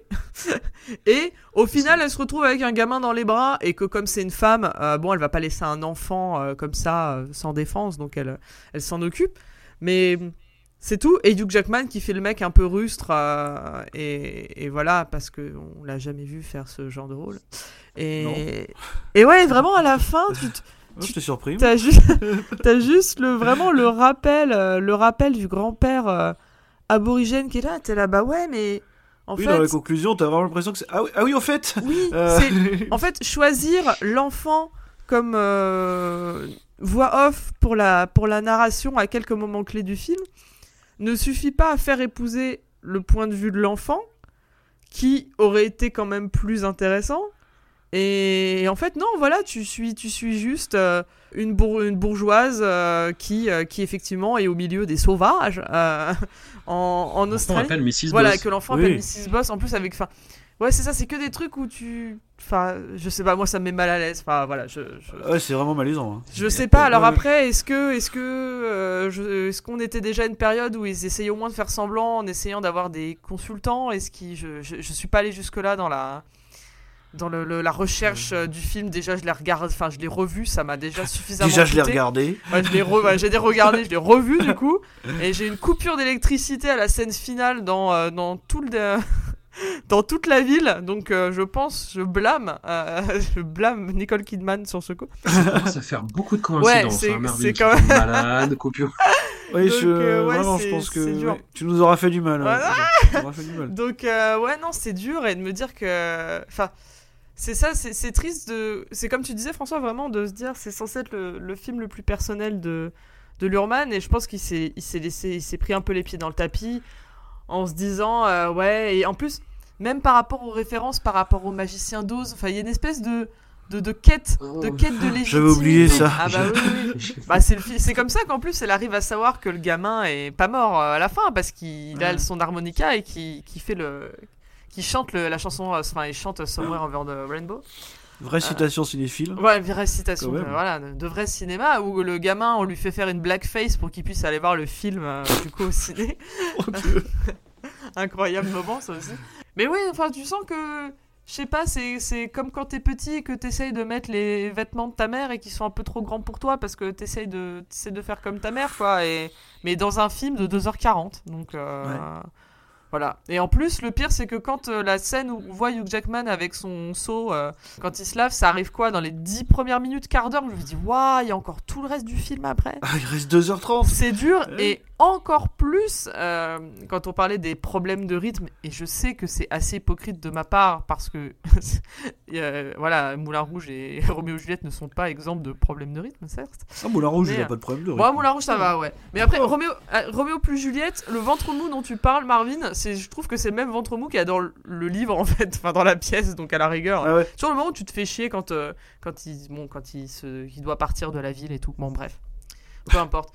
Il y a vraiment un moment où il reste encore une heure de film et tu crois que c'est la fin. Et tu, tu crois déjà que c'est la fin du troisième acte? Parce que ça y est, ils sont de retour au, enfin, à, la, à la ferme là. Et euh, ça y est, elle euh, vit sa belle vie avec, euh, avec Hugh Jackman et le gamin. il va faire, enfin voilà, quand il se voit, il nique. Après, il va faire le pâturage et il revient et, et tout va bien. Tu dis, ah cool, c'est fini. Mais vraiment, ça n'a aucun sens quand tu regardes de te dire, purée, mais il y a encore une heure de film après ça. Mais comment Comment est-ce possible? Et après, oui, il y a les bombardements. Tu dis, ah bon, ok. Il fallait bien une heure pour les bombardements et après pour aller sauver les petits enfants, euh, les petits orphelins euh, en danger. C'est dur, hein. C'est dur. Voilà. Ouais, c'est dur. C'est épuisant. C'est c'est là où tu, tu, tu sens les limites un petit peu du style Baz Luhrmann, qui est vraiment du passage en force permanent. Ouais. C'est-à-dire que tu as, toute cette partie très longue, où il traverse une, le désert, où elle est reconnue pour avoir fait ça, et que c'est quand même absolument incroyable. Puis la scène de bal, où justement, elle va essayer de, de s'imposer, elle va être complètement intimidée par le, le grand euh, magnat euh, du bœuf australien. Dé- Déjà, rien que le raconter. mais oui. J'ai envie de pleurer là. Et, et, ju- et juste avant, en fait, elle demande à Hugh Jackman de l'accompagner, elle lui propose un job, et il dit mais non, moi je suis un indépendant, et puis de toute façon, euh, n'importe quoi, euh, je suis un homme mouru, laissez-moi tranquille. Et tu vois, le, le fait qu'il arrive rasé, et très beau, et qu'elle change d'avis, c'est, c'est, ça devrait être justement quelque chose d'euphorisant. Ça devrait être du Baz Luhrmann typique, et ça marche pas. Et tu te dis mais ça- ouais, tout, tout le film s'effondre, et effectivement, il reste encore une heure derrière, quoi. Ouais. Et les, et les Japs arrivent. Voilà. Voilà. Donc oui, moi je ne regarderai pas la série. hein. Je vous laisse, euh, je vous laisse ça là, les 6 heures. euh. Non. Et non, votre non, temps non, libre, Ah, François le fera, lui, je sais. mais Ah moi, oui. je-. Oh, toi, tu serais capable de le faire pour un bonus Patreon, non? Ah oui, ah oui, bah, avec de l'argent, tout est possible. Il y a plein de gros rumeurs et tout les coins. 4 heures de bombardement. Nous arrivons en 2013 avec euh, l'avant-dernier film de, de Baz Luhrmann, adaptation postmoderne, Ah, qu'est-ce toujours, qu'on aime. mais bah, un peu moins, un peu moins, Ouais. un peu moins. C'est surtout euh, bah, dans certains aspects de la direction artistique et dans la bande son que ça se manifeste. Mais de, de Fitzgerald, le, le Great Gatsby, il Grande Gatsby, comme tu- Comme sur mon, mon Blu-ray 4K. Ah, Voilà. Je l'ai dit sur italienne. Et C'est vrai, j'ai oublié. Là, la, ma vieillesse n'entre pas trop en ligne de compte, heureusement, mais je me rappelle que c'était l'ouverture du Festival de Cannes et que c'était euh, fabuleux, c'était une grande et belle montée des marches pour une édition dont je ne me rappelle même plus les autres films. On avait fait une animation dans, dans, dans le cinéma où je bossais, euh, on avait fait des, des, des fausses coupettes de champagne avec du jus de pomme, et on était complètement dans le ton du film. Ah et j'avais, euh, pour faire un gros clin d'œil à, à ton camarade de de shitlist, j'étais dans la séquoiance mais Ah. ultime. Ouais, C'est comme ça bah, qu'il faut. oui, C'est dans ces conditions-là qu'il faut aborder ça, je pense. qu'il faut regarder du Baz Luhrmann, mais je sais pas. Ah, disons que la drogue, à mon avis, cette drogue-là n'est pas assez forte pour. euh, pour. Voilà, oui, c'est ça. C'est justement ta. Il faut pas que tu aies le contrôle. Il faut que tu aies aucun contrôle. J'étais à ouais, contre-temps, voilà, en fait, bon. de- du, du film. Mais le gros problème que j'ai de nouveau eu à la revoyure, c'est Toby Maguire, Euh, qui est, qui est un acteur, qui est un acteur, qui, existe, Qui existe, ouais. Voilà, qui est, qui est là, qui est, euh, je- moi je pense son meilleur rôle, c'est euh, dans, c'est un peu salaud, mais au début, dans la fausse bande-annonce, au début de Tonnerre sous les tropiques, Ah oui. où tu sais, il présente le personnage Oui, il est de incroyable. Robert Downey Jr. en disant Academy Award winner et lui c'est euh, best euh, kiss euh, Oui, c'est ça, ouais. dans Spider-Man je crois. Bah c'est un peu en Peter Parker ça va, tu vois, dans les Sam Raimi ça va. Ah, ça y est, Parce ça y qu'il est, y a- ok, c'est bon. Non non non non, non, non, c'est non, bon, non, c'est bon, ok. non, non, ça va parce qu'il est dans le ton du film, il est dans l'énergie du film. Là là ça va pas. Là, ça va. Il il y a plein de choses qui vont pas dans le film, en fait. C'est, je me dis, ah là là là là, c'est reparti pour une Zumba, Zumba Moulin Rouge. C'était moins violent que dans mon souvenir, mais c'est quand même euh, faire euh, beaucoup de mal à Fitzgerald. Ah oui, je pense aussi. ouais. Après, après, je suis un peu puriste de, de Fitzgerald, mais je suis puriste de Shakespeare aussi. Alors le sujet m'a pas dérangé, m'a moins dérangé. Ouais. Ouais, je, je sais pas. Là, il y a le, il y a DiCaprio qui est un Gatsby honnête. Il y a Carey Mulligan qui, d'ailleurs, te demander ce qu'elle fait là quand même. Ouais, J'étais content terrible. de, de, de voir euh, Amitabh Bachchan, grand de- deuxième euh, clin d'œil euh, au cinéma indien, mais hey, j'y peux rien, de, dans, un, dans un petit rôle et de, de- qu'on ne voit plus en fait, qu'il y a une scène Oui. où en plus il joue un gangster juif, c'est très, très bizarre. Oui, Mais ou d'ailleurs, il y a une scène pas. où ils doivent manger, et finalement ils mangent pas, et je m'en vais. Oui, Voilà. voilà, c'est ça. Non, fi- fi- film très très curieux, film très très curieux devant lequel je me suis peut-être euh, moins ennuyé que Australia, mais devant lequel j'avais un énorme point d'interrogation au-dessus de la tête et où le côté euh, très euphorique et frénétique de Baz Luhrmann revenait par bribes et me, ah, me- Ouais, ouais. me- m'agacer un petit peu aux entournures. Après, il y a des scènes que je trouve too much et en même temps assez belles, comme euh, la première scène où Tommy Maguire voit Carey Mulligan et qu'il y a des voiles partout et qu'il y a Joel Edgerton qui arrive en disant mais qu'est-ce que c'est que ces merde? Mais et ça, ça fonctionne. Les, les scènes de À la fête rigueur, la première sont- scène de fête, tu vois, je veux dire, il y, a- il y a quelque chose Ouais. de, de, de, de, de, Baz Luhrmann core, quoi, tu vois, là-dedans. Donc, euh, Ouais. mais en fait, moi, j'ai le même, euh, j'ai exactement le même souci que je relevais tout à l'heure sur Roméo et Juliette. euh, C'est-à-dire que c'est encore un film qui rythmiquement, c'est pas trop ce qu'il doit faire, quoi. Et, et je pense tout simplement parce que c'est pas une histoire qui est faite pour lui non plus. Bah, en- en- disons que ça pourrait marcher, encore une fois, dans son premier tiers, c'est-à-dire que toute cette toute cette illustration de Gatsby le magnifique justement, euh, cette espèce de, personnage mystérieux qui organise des fêtes euh, incroyables, tu vois. Alors encore une fois représenté de manière, oui, euh, postmoderne avec avec euh, une musique pas forcément appropriée, euh, un truc complètement surréaliste à l'intérieur de la maison et tout ça. Disons que ça, ça peut fonctionner parce que c'est assez bien représenté. Encore une fois, je trouve ça correctement filmé, même si c'est extrêmement vulgaire. Mais bon, ça, tu vois, ça fonctionne. je trouve que DiCaprio fait à peu près le travail quand, quand, il, quand il débarque. Après, encore une fois, le, souci, c'est qu'une fois que tout ça est, une fois que tout ça est posé, une fois que les enjeux sont un peu plus clairs et qu'on connaît euh, un petit peu les, origines de Gatsby, pourquoi il fait ça, euh, je crois que Baz Luhrmann, encore une fois, il a plus rien du tout à nous montrer en fait. C'est-à-dire qu'après, on arrive dans un une espèce de battle de toxicité entre tous les gens qui sont là. Tu sais, t'as Toby Maguire que tu poses au milieu d'une pièce et qui regarde les pires personnes de l'humanité euh, réunies ensemble, tu vois. Et pour savoir, et, et pour se rendre compte que finalement il n'y en a pas un pour rattraper l'autre, tu vois. Bon bah euh, voilà, hein, euh, c'est c'est ce que c'est ce que le film te raconte finalement. Mais mais en fait c'est surtout que esthétiquement, euh, le film fait des trucs intéressants, encore une fois, dans son exposition, tu vois. Encore une fois, il, te place assez vite au milieu du, au milieu du truc, tu vois, le, contexte. Euh, on voit Tommy Maguire arriver, euh, observer un peu son voisin, paf, il est projeté dans la première fête, voilà, il le rencontre, machin, tout ça. T'as les personnages qui arrivent, Joel Egerton, alors qui est caractérisé un peu n'importe comment. Alors j'aime pas du tout, hein, Joel Egerton, c'est assez compliqué, quoi. Mais là, dans ce rôle un petit peu de, je sais pas, de, connard suprême, ça, ça va, la moustache peut-être, peut-être il y, y a quelque chose, mais mais voilà, je suis vraiment, je suis vraiment encore une fois hyper ennuyé par par une deuxième moitié qui sait pas quoi faire, quoi. C'est-à-dire que euh, j'ai l'impression qu'il voulait faire un moyen métrage, tu vois. Je veux dire, une fois que, une fois que la fête est finie, bah la fête est finie, quoi. C'est-à-dire que, c'est-à-dire que tout ce qui se passe dans la ville, même si c'était un petit soubresaut à un moment donné, voilà, il y a un plan euh, avec l'histoire du, du, du fameux, euh, du fameux, du fameux accident de voiture avec un ralenti, voilà, qui, qui m'a un petit peu fait relever un sourcil, tu vois. Mais, mais voilà, c'est, c'est une vulgarité incroyable, quoi.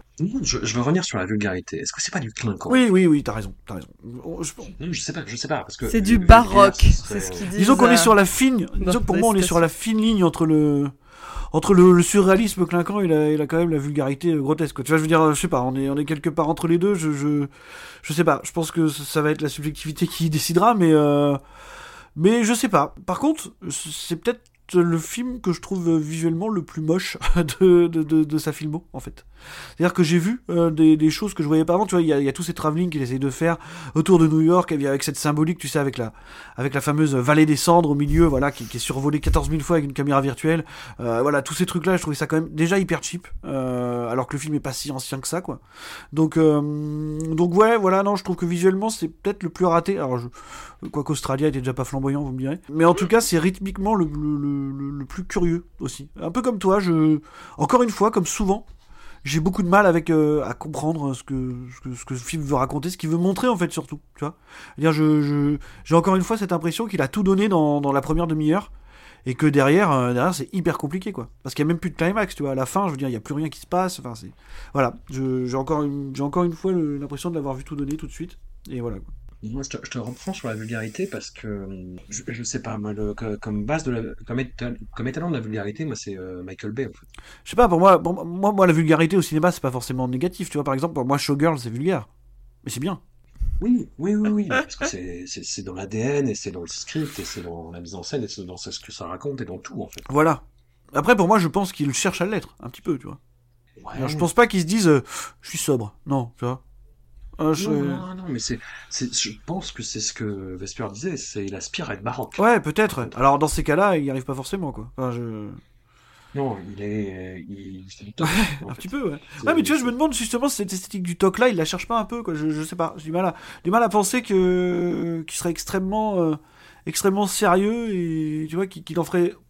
Je sais pas. Mais c'est bizarre, tu vois, parce que j'y repense, hein, en- en- pe- pe- pe- en- pendant, qu'on parle, et Moulin Rouge, moi, il y a plein de trucs qui sont... euh, et même Roméo et Juliette, tu vois, toute la scène d'intro avec les mecs qui Ouais. tirent la langue... euh, Moi, il y a un truc du cheap qui est un truc du euh, volontaire, tu vois. Je veux dire, je sais pas. Moi, je voyais, je voyais, Ouais, ouais, ouais. je moi, je voyais ça un peu comme ça. trouver ça vulgaire.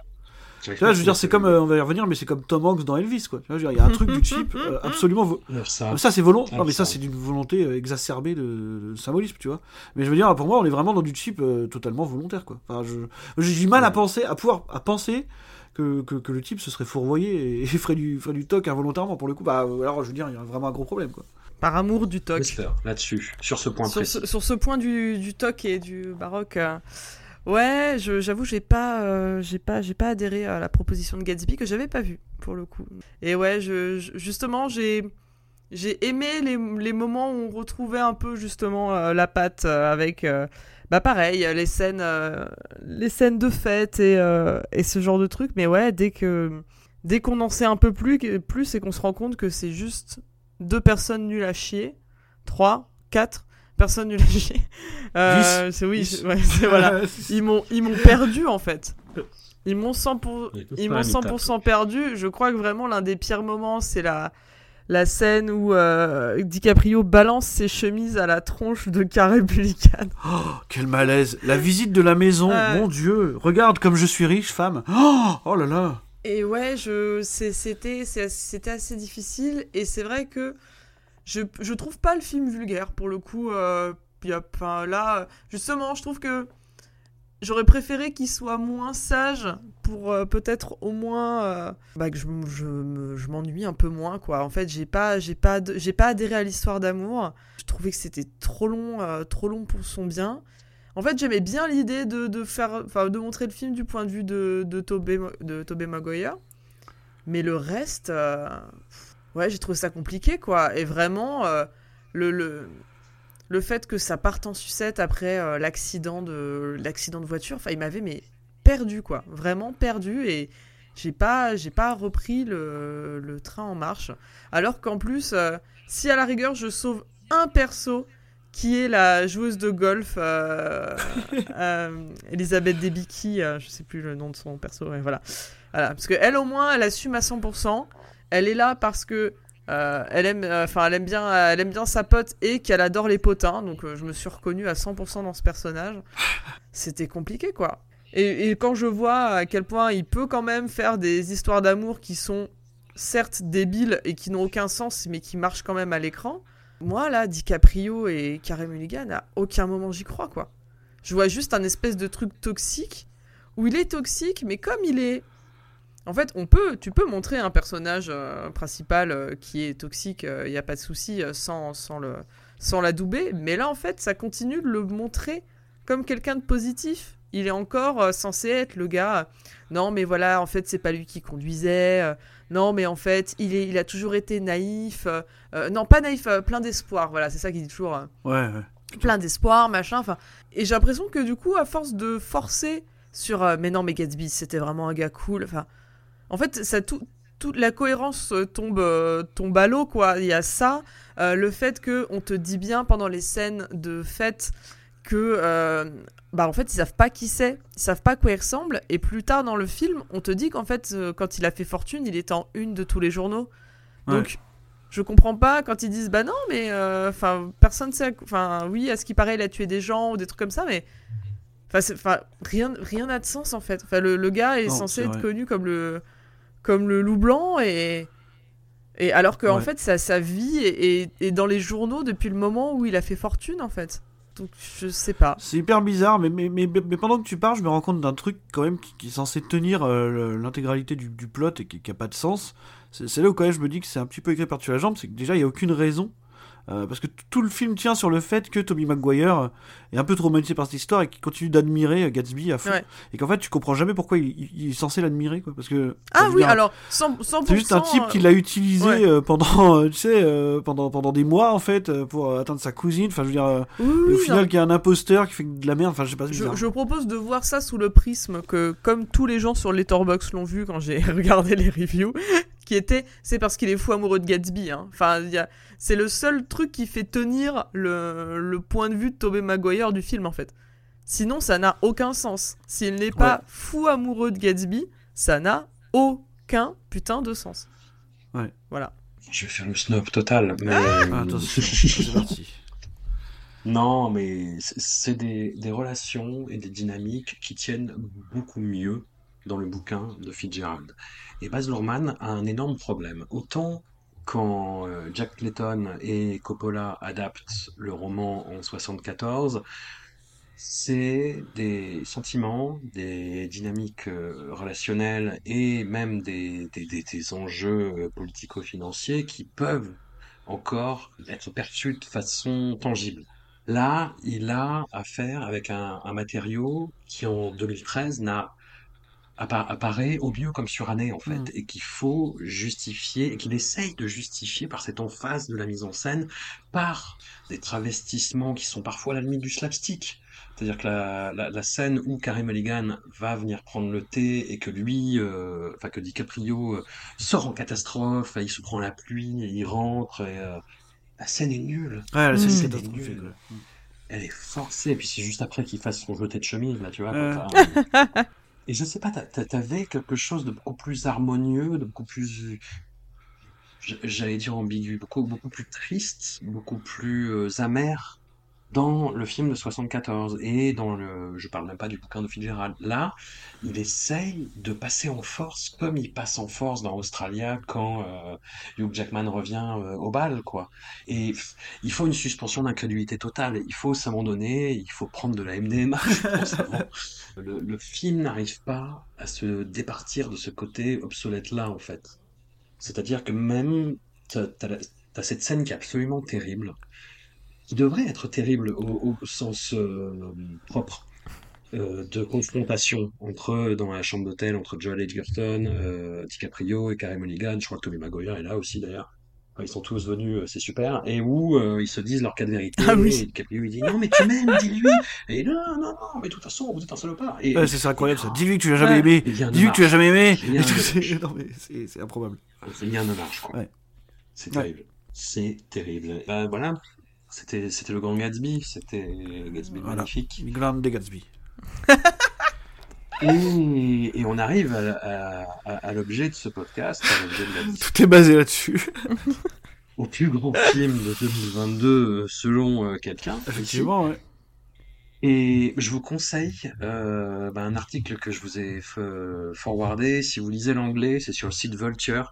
C'est d'un journaliste, euh, éditeur, écrivain que j'aime beaucoup, qui s'appelle Matt Zoller-Zeist, et qui a rencontré en fait Baz Luhrmann pour la promo de, de Elvis. Et je trouve que le, le paragraphe euh, d'explication, de, de mise dans le bain euh, avant euh, que l'interview commence, est absolument génial et définit complètement Baz Luhrmann. C'est-à-dire que Matt Zoller-Seitz arrive, se pose dans, dans un grand salon, euh, c'est la, la Warner, je crois, je sais plus. Et, et il attend, et en fait, il dit, Baz Luhrmann arrive d'un coin sombre, et il dit, vous savez, quand on a commencé à tourner Elvis, Ah. la pandémie avait commencé, et c'est, enfin, il dit, voilà, c'est une apparition complètement théâtrale, il est tiré à quatre épingles, ses cheveux sont parfaits, c'est, c'est absolument incroyable, c'est complètement théâtral, et c'est complètement Baz Luhrmann, Ouais, ouais. quoi. Bref, lis- lisez ce, cet article. L'interview est pas mal en plus. Et Baz Luhrmann explique euh, vraiment son, son processus artistique, pourquoi il met autant de temps entre chaque film, parce que bah, il passe beaucoup de temps à, à développer des projets qui sont très compliqués à mettre sur pied. Et en même temps, quand tu les vois, tu te dis, bah, tu m'étonnes. Ouais. tu m'étonnes que c'est pas simple. Et il dit qu'il est le, le, cub, le Kubrick des, des confettis. Ça, j'adore cette expression. Ça, c'est Elle est fabuleux. incroyable. C'est fabuleux. Et c'est vrai. Et c'est, et c'est, et c'est pas Voilà. faux. je vais en rester là. Et, et alors Elvis? Ouais. Alors Elvis, biographic picture de Elvis Presley, avec un focus, et c'est moi le gros problème du film, sur ce, la- le- ce, ce- ce personnage absolument incroyable qui était le, le colonel Tom Parker, qui était donc le manager d'Elvis, qui l'a forcé euh, toute sa vie à rester sur le territoire des États-Unis pour des raisons qui sont plus ou moins expliquées dans le film, mais euh, voilà, ça, appartient à la légende, on va dire, et qui lui a, qui l'a fait travailler comme une bête de somme, et qui l'a tenu en otage sur la fin de sa Mhm. vie dans un hôtel de Las Vegas où il a fini par crever, C'est ça. hein. De, de cette surexploitation, de cette solitude, euh, de la cam euh, aussi qu'on lui infligeait. Et, et voilà, et le colonel Tom Parker est joué par Tom Hanks en fatsuit et en accent indéfini. Moi, je, je vais être très franc, j'ai vu le film au cinéma en fait en, en VF Oh. et par souci de J'ai professionnalisme, vu la VF aussi. j'ai revu le film en VO et c'est pire. Ah non, la VF, elle est terrifiante. Non, j'ai vu la VF, elle est terrifiante. non, non, la, non, la, VF la VF est naze, mais bon, c'est le doubleur de Tom Hanks qui fait, Oui. qui, qui se dit, je vais pas y aller à 11, je vais juste y aller un petit peu, je vais faire un petit. Non, je- là, tu vois, je le pousse un peu. Non, mais j'avais l'impression de l'entendre là. Ouais, c'est complètement ça. J'ai la morphologie. Oui, c'est pour ça. Et ouais, non, c'est pas possible. C'est pas possible. Tom Hanks en fatsuit avec du latex sur la gueule. euh, Comment dire Il y a. et Moi, je trouve Austin Butler assez bon. Ah, il est Ouais, incroyable. ouais, ouais. ouais. Le- L'acteur qui joue Elvis, euh, il est assez bon, y compris bah, dans ses aspects un petit peu ingénus, dans voilà, tout, tout, tout ce que je peux reprocher au, au héros de, de Baz Luhrmann, euh, bah là ça marche. Son virage dans le tragique, euh, j'y crois, parce que c'est incarné, parce que c'est porté, parce que c'est expliqué. Son inscription dans la grande histoire américaine, moi, je trouve que c'est un des trucs les plus ratés du film. Et c'est le côté un peu Forrest Gump, c'est-à-dire, hey, je connais ce mec, hey, j'étais là. voilà. Pardon. C'est pas un film devant lequel je m'emmerde, c'est un film que je trouve intéressant et je vois ce que tu veux dire, Marlene, mais il y a plein de trucs, moi, qui, qui passent pas. Il fait quelque chose de très osé. De très osé. Moi, je, je parle en ce moment euh, pas mal de, de cinéma d'horreur et transgressif euh, dans, dans le cadre du boulot avec des intervenants un peu à droite à gauche et qui sont d'accord pour me dire que l'époque est très timorée, celle qu'on Ah, traverse en ce sûr. moment, et y compris sur le et surtout sur la question euh, sexuelle en fait. Mhm. Et tu vois, on a parlé dans le dernier Discordia de, de la saga Hellraiser, et c'est le gros problème du reboot 2022, c'est que le Hellraiser de Clive Barker, c'est un truc euh, qui repose beaucoup, beaucoup, beaucoup sur le cul. Ouais. Et je dis pas ça de façon triviale, ça fait vraiment partie de l'identité du, de, de l'œuvre originale de, de Barker, c'est ce qu'il a voulu répéter dans son bouquin Les Évangiles écarlates. Et je reconnais à Baz Luhrmann d'avoir essayé de traduire l'impact qu'a pu avoir Elvis sur la population féminine frustrée des années 50. Et il y a cette scène, son premier concert. Ouais, cette fameuse scène euh, où il commence à se déhancher. ouais. Et comment dire, autant la prestation d'Austin Butler est super, autant les réactions des filles, moi ça me fait rire en fait. Moi j'ai l'impression de voir Walk Hard. Vous savez, cette parodie Oui, de biopic euh, produit par Judd Apatow, euh, mais que j'aime beaucoup. Hein. Oui, on a l'impression d'un truc complètement euh, zinzing en plein milieu, avec en plus Tom Hanks qui passe entre les travées, qui regarde les jeunes filles qui se lèvent. Je sais pas, il y a plein de trucs pas possibles dans ce film, mais effectivement, effectivement, je lui reconnais d'avoir essayé quelque chose, d'être revenu à son style enflammé et frénétique, et pour euh, le coup, ça colle à son propos. Mais c'est pas, moi c'est même pas dans le top 20 de l'année. hein. Je suis désolé. Oh quel drame. Je sais, je sais. Non, non, non, bah je sais pas, tu, tu veux, que tu veux me lancer maintenant là, c'est ça? Oui. Ah d'accord. Non, non, bah écoute, pour moi... Voilà un bobsleigh. euh, Tu voilà vois la une- bobsleigh, je saute dessus et puis je, je descends à pic. Euh, non, non, alors Oui. pour moi c'est un miracle en fait, vraiment, dans, dans, dans le sens où Voilà. Je pense que vous aurez compris depuis le début de l'émission que je suis pas un, grand laudateur euh, de, de Baz Luhrmann en général, même si je lui reconnais des qualités, et que je- que j'ai tendance à récompenser l'audace, souvent au cinéma. C'est ce qui se passe quand on aime beaucoup Ridley Scott ou Shyamalan. Et, et en fait, pour moi, c'est un miracle dans le sens où j'ai l'impression de voir Baz Luhrmann, donc qui est pour moi un, cinéaste qui avait jamais trouvé l'histoire euh, parfaite à raconter en fait, et euh, Elvis Presley qui, a une histoire que, personne n'est assez grand pour raconter. Je sais pas si vous voyez le truc. Et en fait, il se passe quelque chose entre les deux qui devait pas arriver, hein. Mais c'est qu'en fait, bah, cette histoire-là, elle lui, elle lui colle à la peau, en fait. Je, trouve que c'est le réalisateur parfait pour ça, justement parce qu'il essaye pas de faire euh, ce que, ce que certains auraient fait. Alors, on a déjà eu des adaptations, hein, plus ou moins réussies de, de Elvis. Il y a eu le fameux téléfilm de Carpenter. Il y a eu une espèce de mini-série avec, euh, avec Jonathan Rhys Meyers qui était quand même assez scandaleuse euh, il y a- il y, quelques années. Euh, c'est- C'était assez Ouais. catastrophique. Ça avait été remonté en film de 3 heures, je crois. C'était assez flippant. Et, et en fait, là, du coup, moi, je trouve que euh, tout, toute la frénésie dont on n'a pas arrêté de parler, tout l'aspect postmoderne cette fois-ci, euh, le, surréalisme total de, de, de, de- bah, qu'est capable de, montrer Baz Luhrmann euh, depuis le début de sa carrière, en fait, marche, marche tellement bien avec le fait que, bah, bah, je veux dire, la vie d'Elvis est tellement tourmentée et romanesque que tu peux, à mon sens, la filmer comme ça. Tu, peux utiliser ces artifices de montage là, tu peux mélanger euh, la temporalité, tu peux, tu peux accentuer la, grotesquerie de l'ensemble, tu vois, moi, quand, moi, moi, j'adhère complètement à cette première scène avec les filles qui se lèvent pendant que euh, t'as espèce de personnage omniscient pendant tout le film qui est le colonel Parker, qui se balade toujours en coulisses et qui regarde tout ce qui se passe, tu vois. Alors, oui, vous allez me dire, c'est du symbolisme, euh, c'est du symbolisme euh, extrêmement, euh, extrêmement grotesque, grossier, effectivement, mais pour moi, ça fonctionne. Comme, tu vois, vous parlez de, de Tom Hanks en fat shoot euh, pour, euh, pour, pour, pour le définir comme, mais c'est même pire que ça, c'est-à-dire qu'il va mettre un fat suit et il va le mettre ensuite dans le palais des glaces pour le grossir encore plus, tu vois, au moment où il, au moment où il va poser la main sur l'épaule d'Elvis, quoi. Je veux dire, on en est vraiment là. Tu vois, t'as toute cette symbolique autour avec la fête foraine, les entourloupes, comme il appelle ça. Et en fait, moi, je, moi, je, en fait, moi, je suis complètement, euh, j'a- j'adhère totalement à la démarche du film de d'assumer à 1000%, je pense, la grotesquerie de l'ensemble, parce que pour moi, tu peux pas faire autrement. Tu vois, je veux dire, tu pouvais pas filmer cette icône-là ce qu'elle représente, euh, ce que- ce qu'elle est devenue en fait, le, le fait que lui se déforme au fur et à mesure du film aussi, euh, tu pouvais pas le représenter au- autrement que, que l'espèce de truc surréaliste. Tu vois, on fait même, appel parfois à une petite scène en comics. On te parle du fait qu'il s'est considéré comme un super héros. T'as as tous ces trucs là qui sont, qui, sont- un peu déconnecté de la réalité, un peu comme Elvis l'était finalement. Et même toutes ces scènes avec le colonel Parker erre dans un espèce de, je sais pas, c'est un espèce de casino imaginaire là, dans son, son espèce de Mind Palace là, tu sais pas, tu vois. Et il y a tous ces trucs là, en fait, moi ça m'a, ça m'a complètement, en fait, ça m'a complètement pris quoi. J'ai complètement adhéré à la manière dont, dont la vie d'Elvis était représentée. Je trouve Austin Butler franchement absolument incroyable tout le temps. Vraiment. Et il y a aussi un truc par rapport justement au problème rythmique qu'on avait.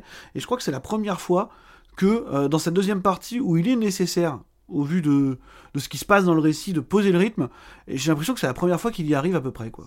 C'est-à-dire que t'as as, des changements de rythme dans le film, tu vois, avec les, les hauts et les bas de la carrière d'Elvis, et puis t'as ce retour avec le Christmas Special, que, que je trouve être une scène euh, qui marche vraiment hyper bien, même si encore une fois, on a de la romantisation, hein, parce que évidemment que euh, j'imagine que les mecs étaient pas en coulisses en train de limite envoyer en live, tu sais, euh, les, les, les, les, les, tu sais, c'est comme quand Queen sauve le monde dans, dans Bohemian Rhapsody, quoi. Mais pendant le live aid, quoi. Ah ouais, super, trop bien. Mais voilà, en fait, t'as as tous ces trucs-là qui marchent, qui remarchent. Moi, je- moi, il y a une scène que je trouve vraiment super, et, et encore une fois, c'est un film qui tient sur le montage. C'est, c'est encore une fois, c'est grotesque, c'est exagéré. C'est ce moment où il se balade entre les gens de son, de son orchestre pour euh, préparer son spectacle à Vegas, tu vois, où il, où il donne le ton à chacun de, de, ses, de ses musiciens pour. euh, Ça fait très ça, walk ça- ça fait walk-hard, mais en même temps, t'as ça qui se passe. Le montage audio est incroyable. C'est-à-dire que t'as as cette version de Vegas qui démarre, qui est mythique. T'as en même temps la première version de That's Alright Mama, tu sais, qui, est, qui est repassée. T'as l'alternance avec son enregistrement de chez Sun Records. Et enfin, franchement, moi, moi, je, ouais, moi, ça marche, quoi. Ça marche. Je trouve ça flamboyant, quoi, vraiment. Je trouve qu'il y a une vraie manière de rendre justice à sa musique à ce moment-là, quoi, tu vois. Même si le trait est exagéré, même si c'est grotesque, euh, même si c'est peut-être trop posé, trop audacieux pour ce que ça veut raconter. Moi, je te rejoindrais sur un point, par contre, c'est d'Elvis dans, dans, la grande histoire. Je, vois pas la, la, gloire qui l'entoure réellement euh, correctement représentée dans le film, en fait. Tu vois Il y a une partie, il y a un moment du film où, il commence à, chercher un moyen de relancer sa carrière en disant oui, ta carrière elle est au fond du trou. Et en fait, on te l'a même pas trop expliqué, tu vois. Le, le, le, le déroulé de sa carrière, on va dire, en termes de, en termes de succès, en termes de vraiment ce qu'il représente, même au-delà de ses frontières, c'est pas quelque chose qui est très abordé, quoi. Donc, euh, donc ça, c'est peut-être un petit problème entre le fait qu'il ait voulu euh, parfois euh, se rapprocher du drame intimiste dans la deuxième partie, puis parfois partir complètement dans le, dans le grotesque, euh, dans, dans ce que j'appelle pour le coup de la vulgarité, là, je veux dire, euh, enfin, je veux dire au niveau des- de la représentation de Tom Hanks, par exemple, tu vois, là, on est dans la vraie vulgarité. Euh, donc euh, voilà. Mais moi, c'est vraiment un truc auquel j'adhère à 100%, quoi. Vraiment. Je, c'est un des meilleurs biopics que j'ai vu depuis, depuis très longtemps, et c'est, ouais, c'est un de mes films de l'année large, large. Quand il y avait la, la fameuse bande-annonce qui était, qui est tombée, qui justement mettait beaucoup d'insi- d'insistance sur le- l'entrejambe d'Austin Butler pendant le concert. Bien sûr. Et tout, on a fait, oh, bah tiens, qu'est-ce qui se passe? Et hum, bah, c'était, euh, tu vois, il y a, il y a cette scène où il est dans, dans son tourbus et où il voit euh, quasiment en direct à la télé la mort de, de Martin Luther King, je crois, Mhm. si je me rappelle bien. Et euh, ah, on s'en fout, non, non, ça nous concerne nous aussi. Et je me suis dit, ah putain, c'est. Et en fait, c'est juste comme ça dans le film, quoi. C'est juste en passant, quoi. C'est, c'est, je traverse les événements et. De toute façon, il, a rien de il a plus. choisi, il a choisi de, de- de d'éluder volontairement certains aspects de sa vie. hein. Je veux dire, il a pas parlé de tout le Mhm. drama autour du fait qu'il soit tombé amoureuse d'une gamine quand même. Hein. Euh, je veux dire, c'est, c'est pratiquement pas abordé dans le film. Euh, ses infidélités sont quasiment pas montrées non plus. hein. Euh, Donc euh, voilà, il y a des choses qu'il a pas, qu'il a aussi volontairement pas voulu montrer, hein, je pense. Un problème de drogue.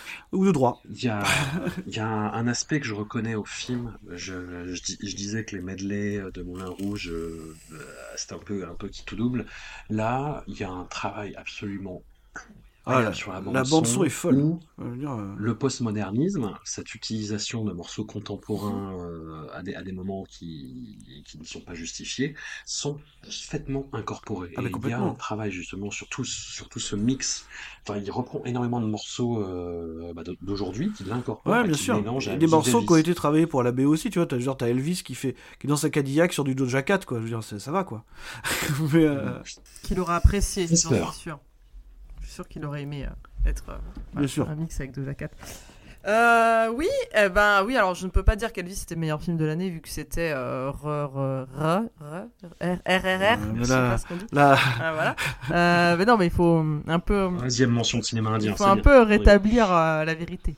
Sinon, ouais, non, j'étais assez ravi quand le, quand le projet avait été annoncé en se disant, mais justement, qui d'autre que Baz Luhrmann pour euh, parler, euh, pour, euh, pour, pour montrer Elvis, quoi, justement. Attends, c'est quoi, t'as dit Scor- euh, Scorsese des confettis? Non, c'est comment J'ai déjà oublié. c'est le Kubrick, Le Le Kubrick, des confettis, ouais. Le- pardon, Le pardon. Scorsese des confettis, je sais pas qui c'est, mais on trouve. Avec des confettis et c'est vrai que ça, ça lui. Ah, c'est bon, je sais, c'est Guy Ritchie. c'est Non, c'est Nicolas, c'est Nicolas, c'est Nicolas Bedos. c'est Nicolas Ah oui, Bedos. pardon.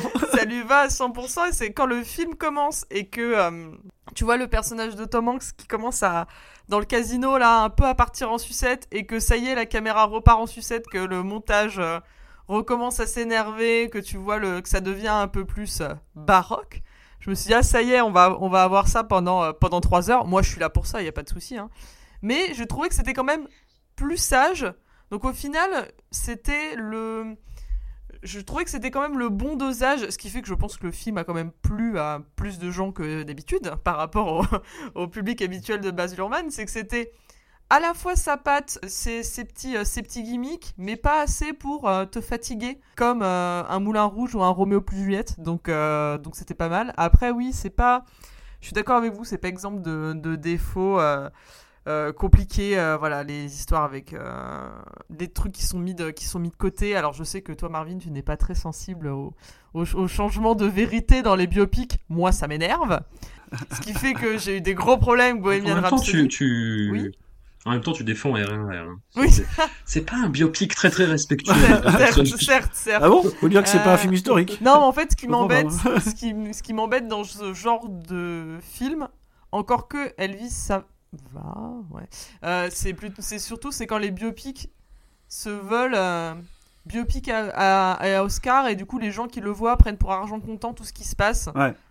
Et là, ça m'énerve parce que quand si tu Ouais. sais déjà que euh, où va y avoir beaucoup d'ellipses et ça, ça, ça se, ça focus sur des moments clés ou alors tu sais que c'est la vie de quelqu'un mais de manière incroyablement euh, romancée et là euh, let's go on y va mais quand ça se prétend un peu exhaustif sur la carrière d'un artiste ça m'emmerde euh, que ça omette les trucs un peu importants. Euh, ceci étant dit euh, Austin Butler est incroyable Euh, vraiment je autant euh, en enfin j'ai vu des photos de lui en vrai il me laisse totalement de glace. Autant en Elvis il a un de ses charismes et pourtant il lui Ouais, ressemble pas tant que ça enfin c'est pas c'est pas ils ont ils ont pas pris un mec vraiment qui était sosie euh, sosie Tu vois, pour le 100%, coup. Jonathan Rhys-Meyer, lui ressemblais presque plus. C'est vrai, c'est vrai. Ouais. Et euh, mais euh, vraiment, il, euh, il, enfin, il le joue ultra bien et tu le, tu le, tu le suis quand même. Enfin, le, voilà, le petit pantalon lui va, lui va ravir. et et c'est, vrai- c'est vrai que, enfin, ça. Ça, ça marche bien, alors forcément ça marche un peu moins bien à partir du moment où ils essayent de traiter un peu plus la déchéance euh, et que lui aussi euh, il commence un peu à avoir euh, les fatsuits et tout. Bon Tom Hanks c'est pas possible, ça je n'ai vraiment pas pu Arrêtez de mettre Tom Hanks pour tout et rien. Je sais, c'est un bon acteur, il est gentil, on l'aime bien. On sait qu'aux dernières nouvelles, il a encore à toucher personne sexuellement, donc il a fait encore partie des gens qui ont un, Oh, C'est pas ce que disent les gens QAnon. hein. qui ont un bon, oui, c'est vrai, qui ont un bon capital sympathie. Il Vous vous rendez pas compte, c'est le dernier. Ouais, ouais, voilà.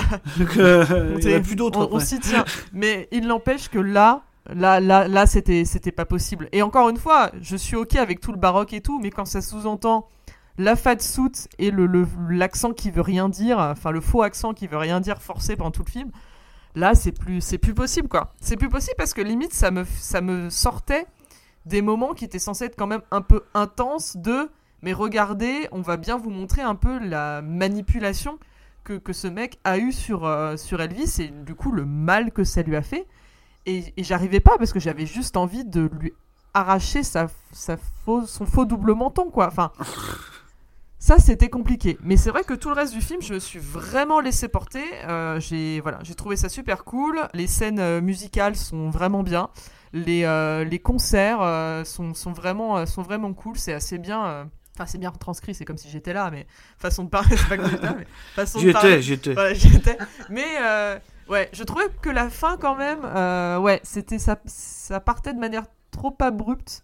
En fait, bah, par rapport à la durée du film, là, l'espèce de répartition de, euh, il y a la montée et après, comme ça met de côté quand même beaucoup de trucs problématiques et de l'autre, en fait, la descente aux enfers va un peu vite et Ouais. je trouve que vraiment, enfin. Si tu connais un minimum, même si tu connais pas Elvis, tu sais que euh, sa, mort et sa déchéance est quand même liée, lieu beaucoup à la drogue et l'alcool. Et En autant, fait, ils, ils, ils éludent ces, problèmes de drogue voilà, pendant longtemps pour les ramener d'un coup à la fin. exactement, exactement, c'est ce que j'allais dire, c'est que Ouais. autant l'alcool on te le montre un peu et voilà, Autant la drogue et les médicaments, c'est juste un moment, tu vois qu'il est pas bien, et puis lui, il lui fourre des- une pilule dans la bouche avant de faire son concert, et c'est tout, ça tombe un peu comme un cheveu sur la soupe. Ouais. Et du coup, c'était, enfin, c'est un, un peu bizarre parce que ça, la fin, du coup, ne tient, tient plus aussi bien que le début, qui était quand même pas mal, et aussi, j'aimais bien l'idée, enfin, une idée qui est pas assez exploitée à mes yeux.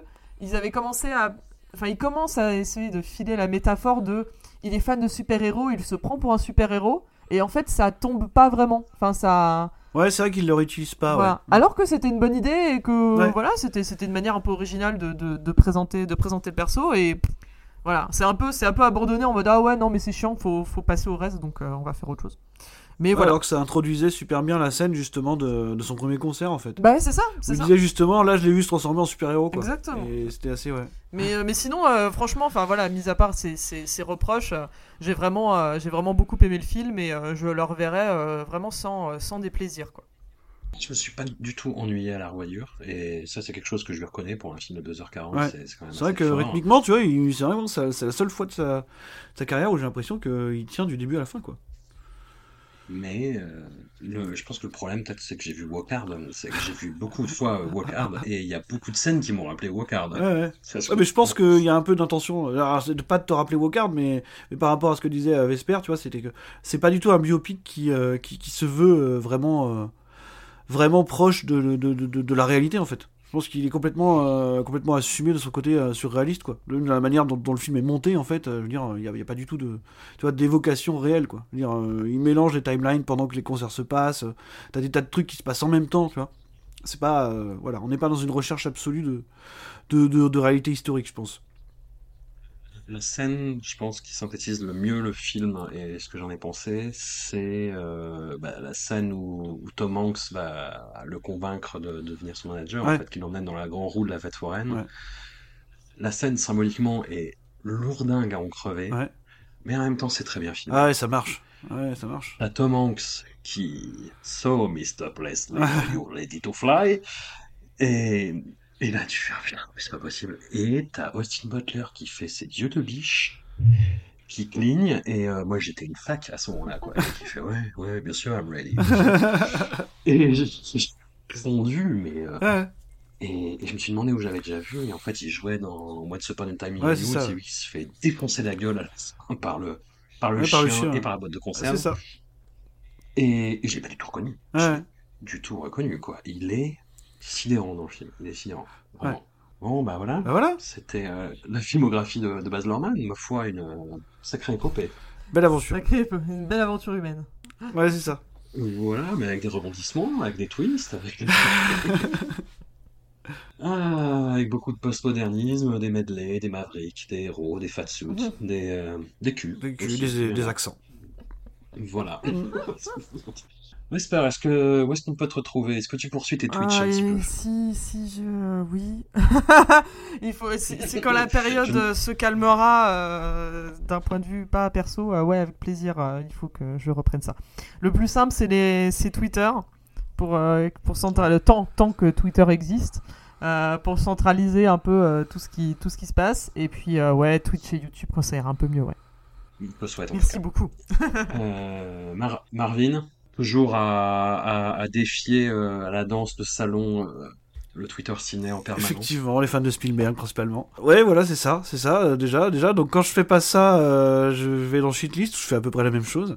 Euh, voilà, toutes les... Oui, moi je parlais de ça. Hein oui, ah oui, oui, bien sûr. Bah, donc il y, y a ça. Euh, là, on est... Un livre qui vient de J'ai sortir. un livre qui vient de sortir, voilà, qui est chez Sœur d'édition, qui s'appelle Alien, la mécanique de la peur, donc qui parle de la saga Alien comme son nom indique. On va aussi reprendre Hcast incessamment sous peu. Euh, voilà, il y a aussi un autre projet avec euh, Martin, euh, donc euh, que, vous connaissez, qui s'appelle S'agirait de grandir. Euh, voilà, faut juste que nos emplois du temps s'accordent un petit peu, ce qui est pas simple, mais euh, mais mais on y croit, on y croit. On a prévu de s'occuper des griffes de la nuit bientôt, donc on, on va s'y tenir. Donc sinon, à part ça, euh, à part ça, il y a d'autres projets qui arrivent encore, mais euh, voilà. Très bien. Bah, un immense merci à vous deux et puis au Bah, plaisir merci de vous toi. revoir avec un, un, projet où on sera à deux euh, contre Marvin et pas à deux contre Ah. Oh, Ouais, c'est- surtout la prochaine fois, euh, je réfléchis avant de te dire oui, parce que euh, se remater toute la filmographie de quelqu'un en, en 10 jours, là, c'est tendu. Hein. Je, voilà, la prochaine fois, je sais. Mais c'est ça, c'est toi, t'es trop sérieux. Ouais, d'habitude, tu fais un podcast, on parle d'un film, tu vois, deux films. Et là, ouais, Ouais. non, mais il faut tout revoir. J'étais là. Je vous laisse imaginer mes camarades euh, qui doivent regarder Nicole, tout Nicolas Ouais, mais Cage. eux, ils aiment pas la vie, tu vois. Enfin, moi, j'ai quand même Ouais, encore un peu de- d'espoir. hein. Ouais, putain. oh la vache. Mais en tout cas, c'était un vrai plaisir et surtout, surtout grâce à grâce à ce podcast, j'ai pu euh, un peu li- live tweeter, live DMer les films euh, avec vous et réciproquement. Oui, et c'était super. une très belle expérience humaine et rien que pour ça, ça valait le coup. Voilà. Voilà. Oh, très beaucoup, oui. C'est ça. Un immense merci encore et au Merci plaisir. Merci.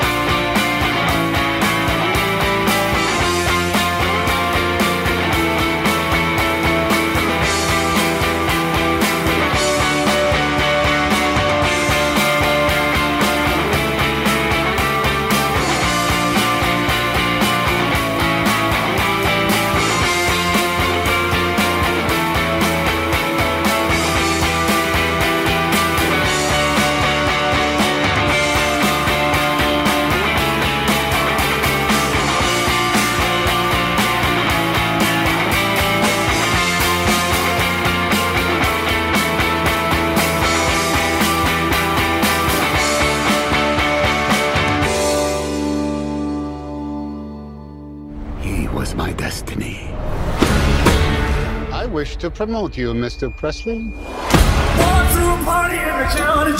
Are you ready to fly? I'm ready. Ready to fly.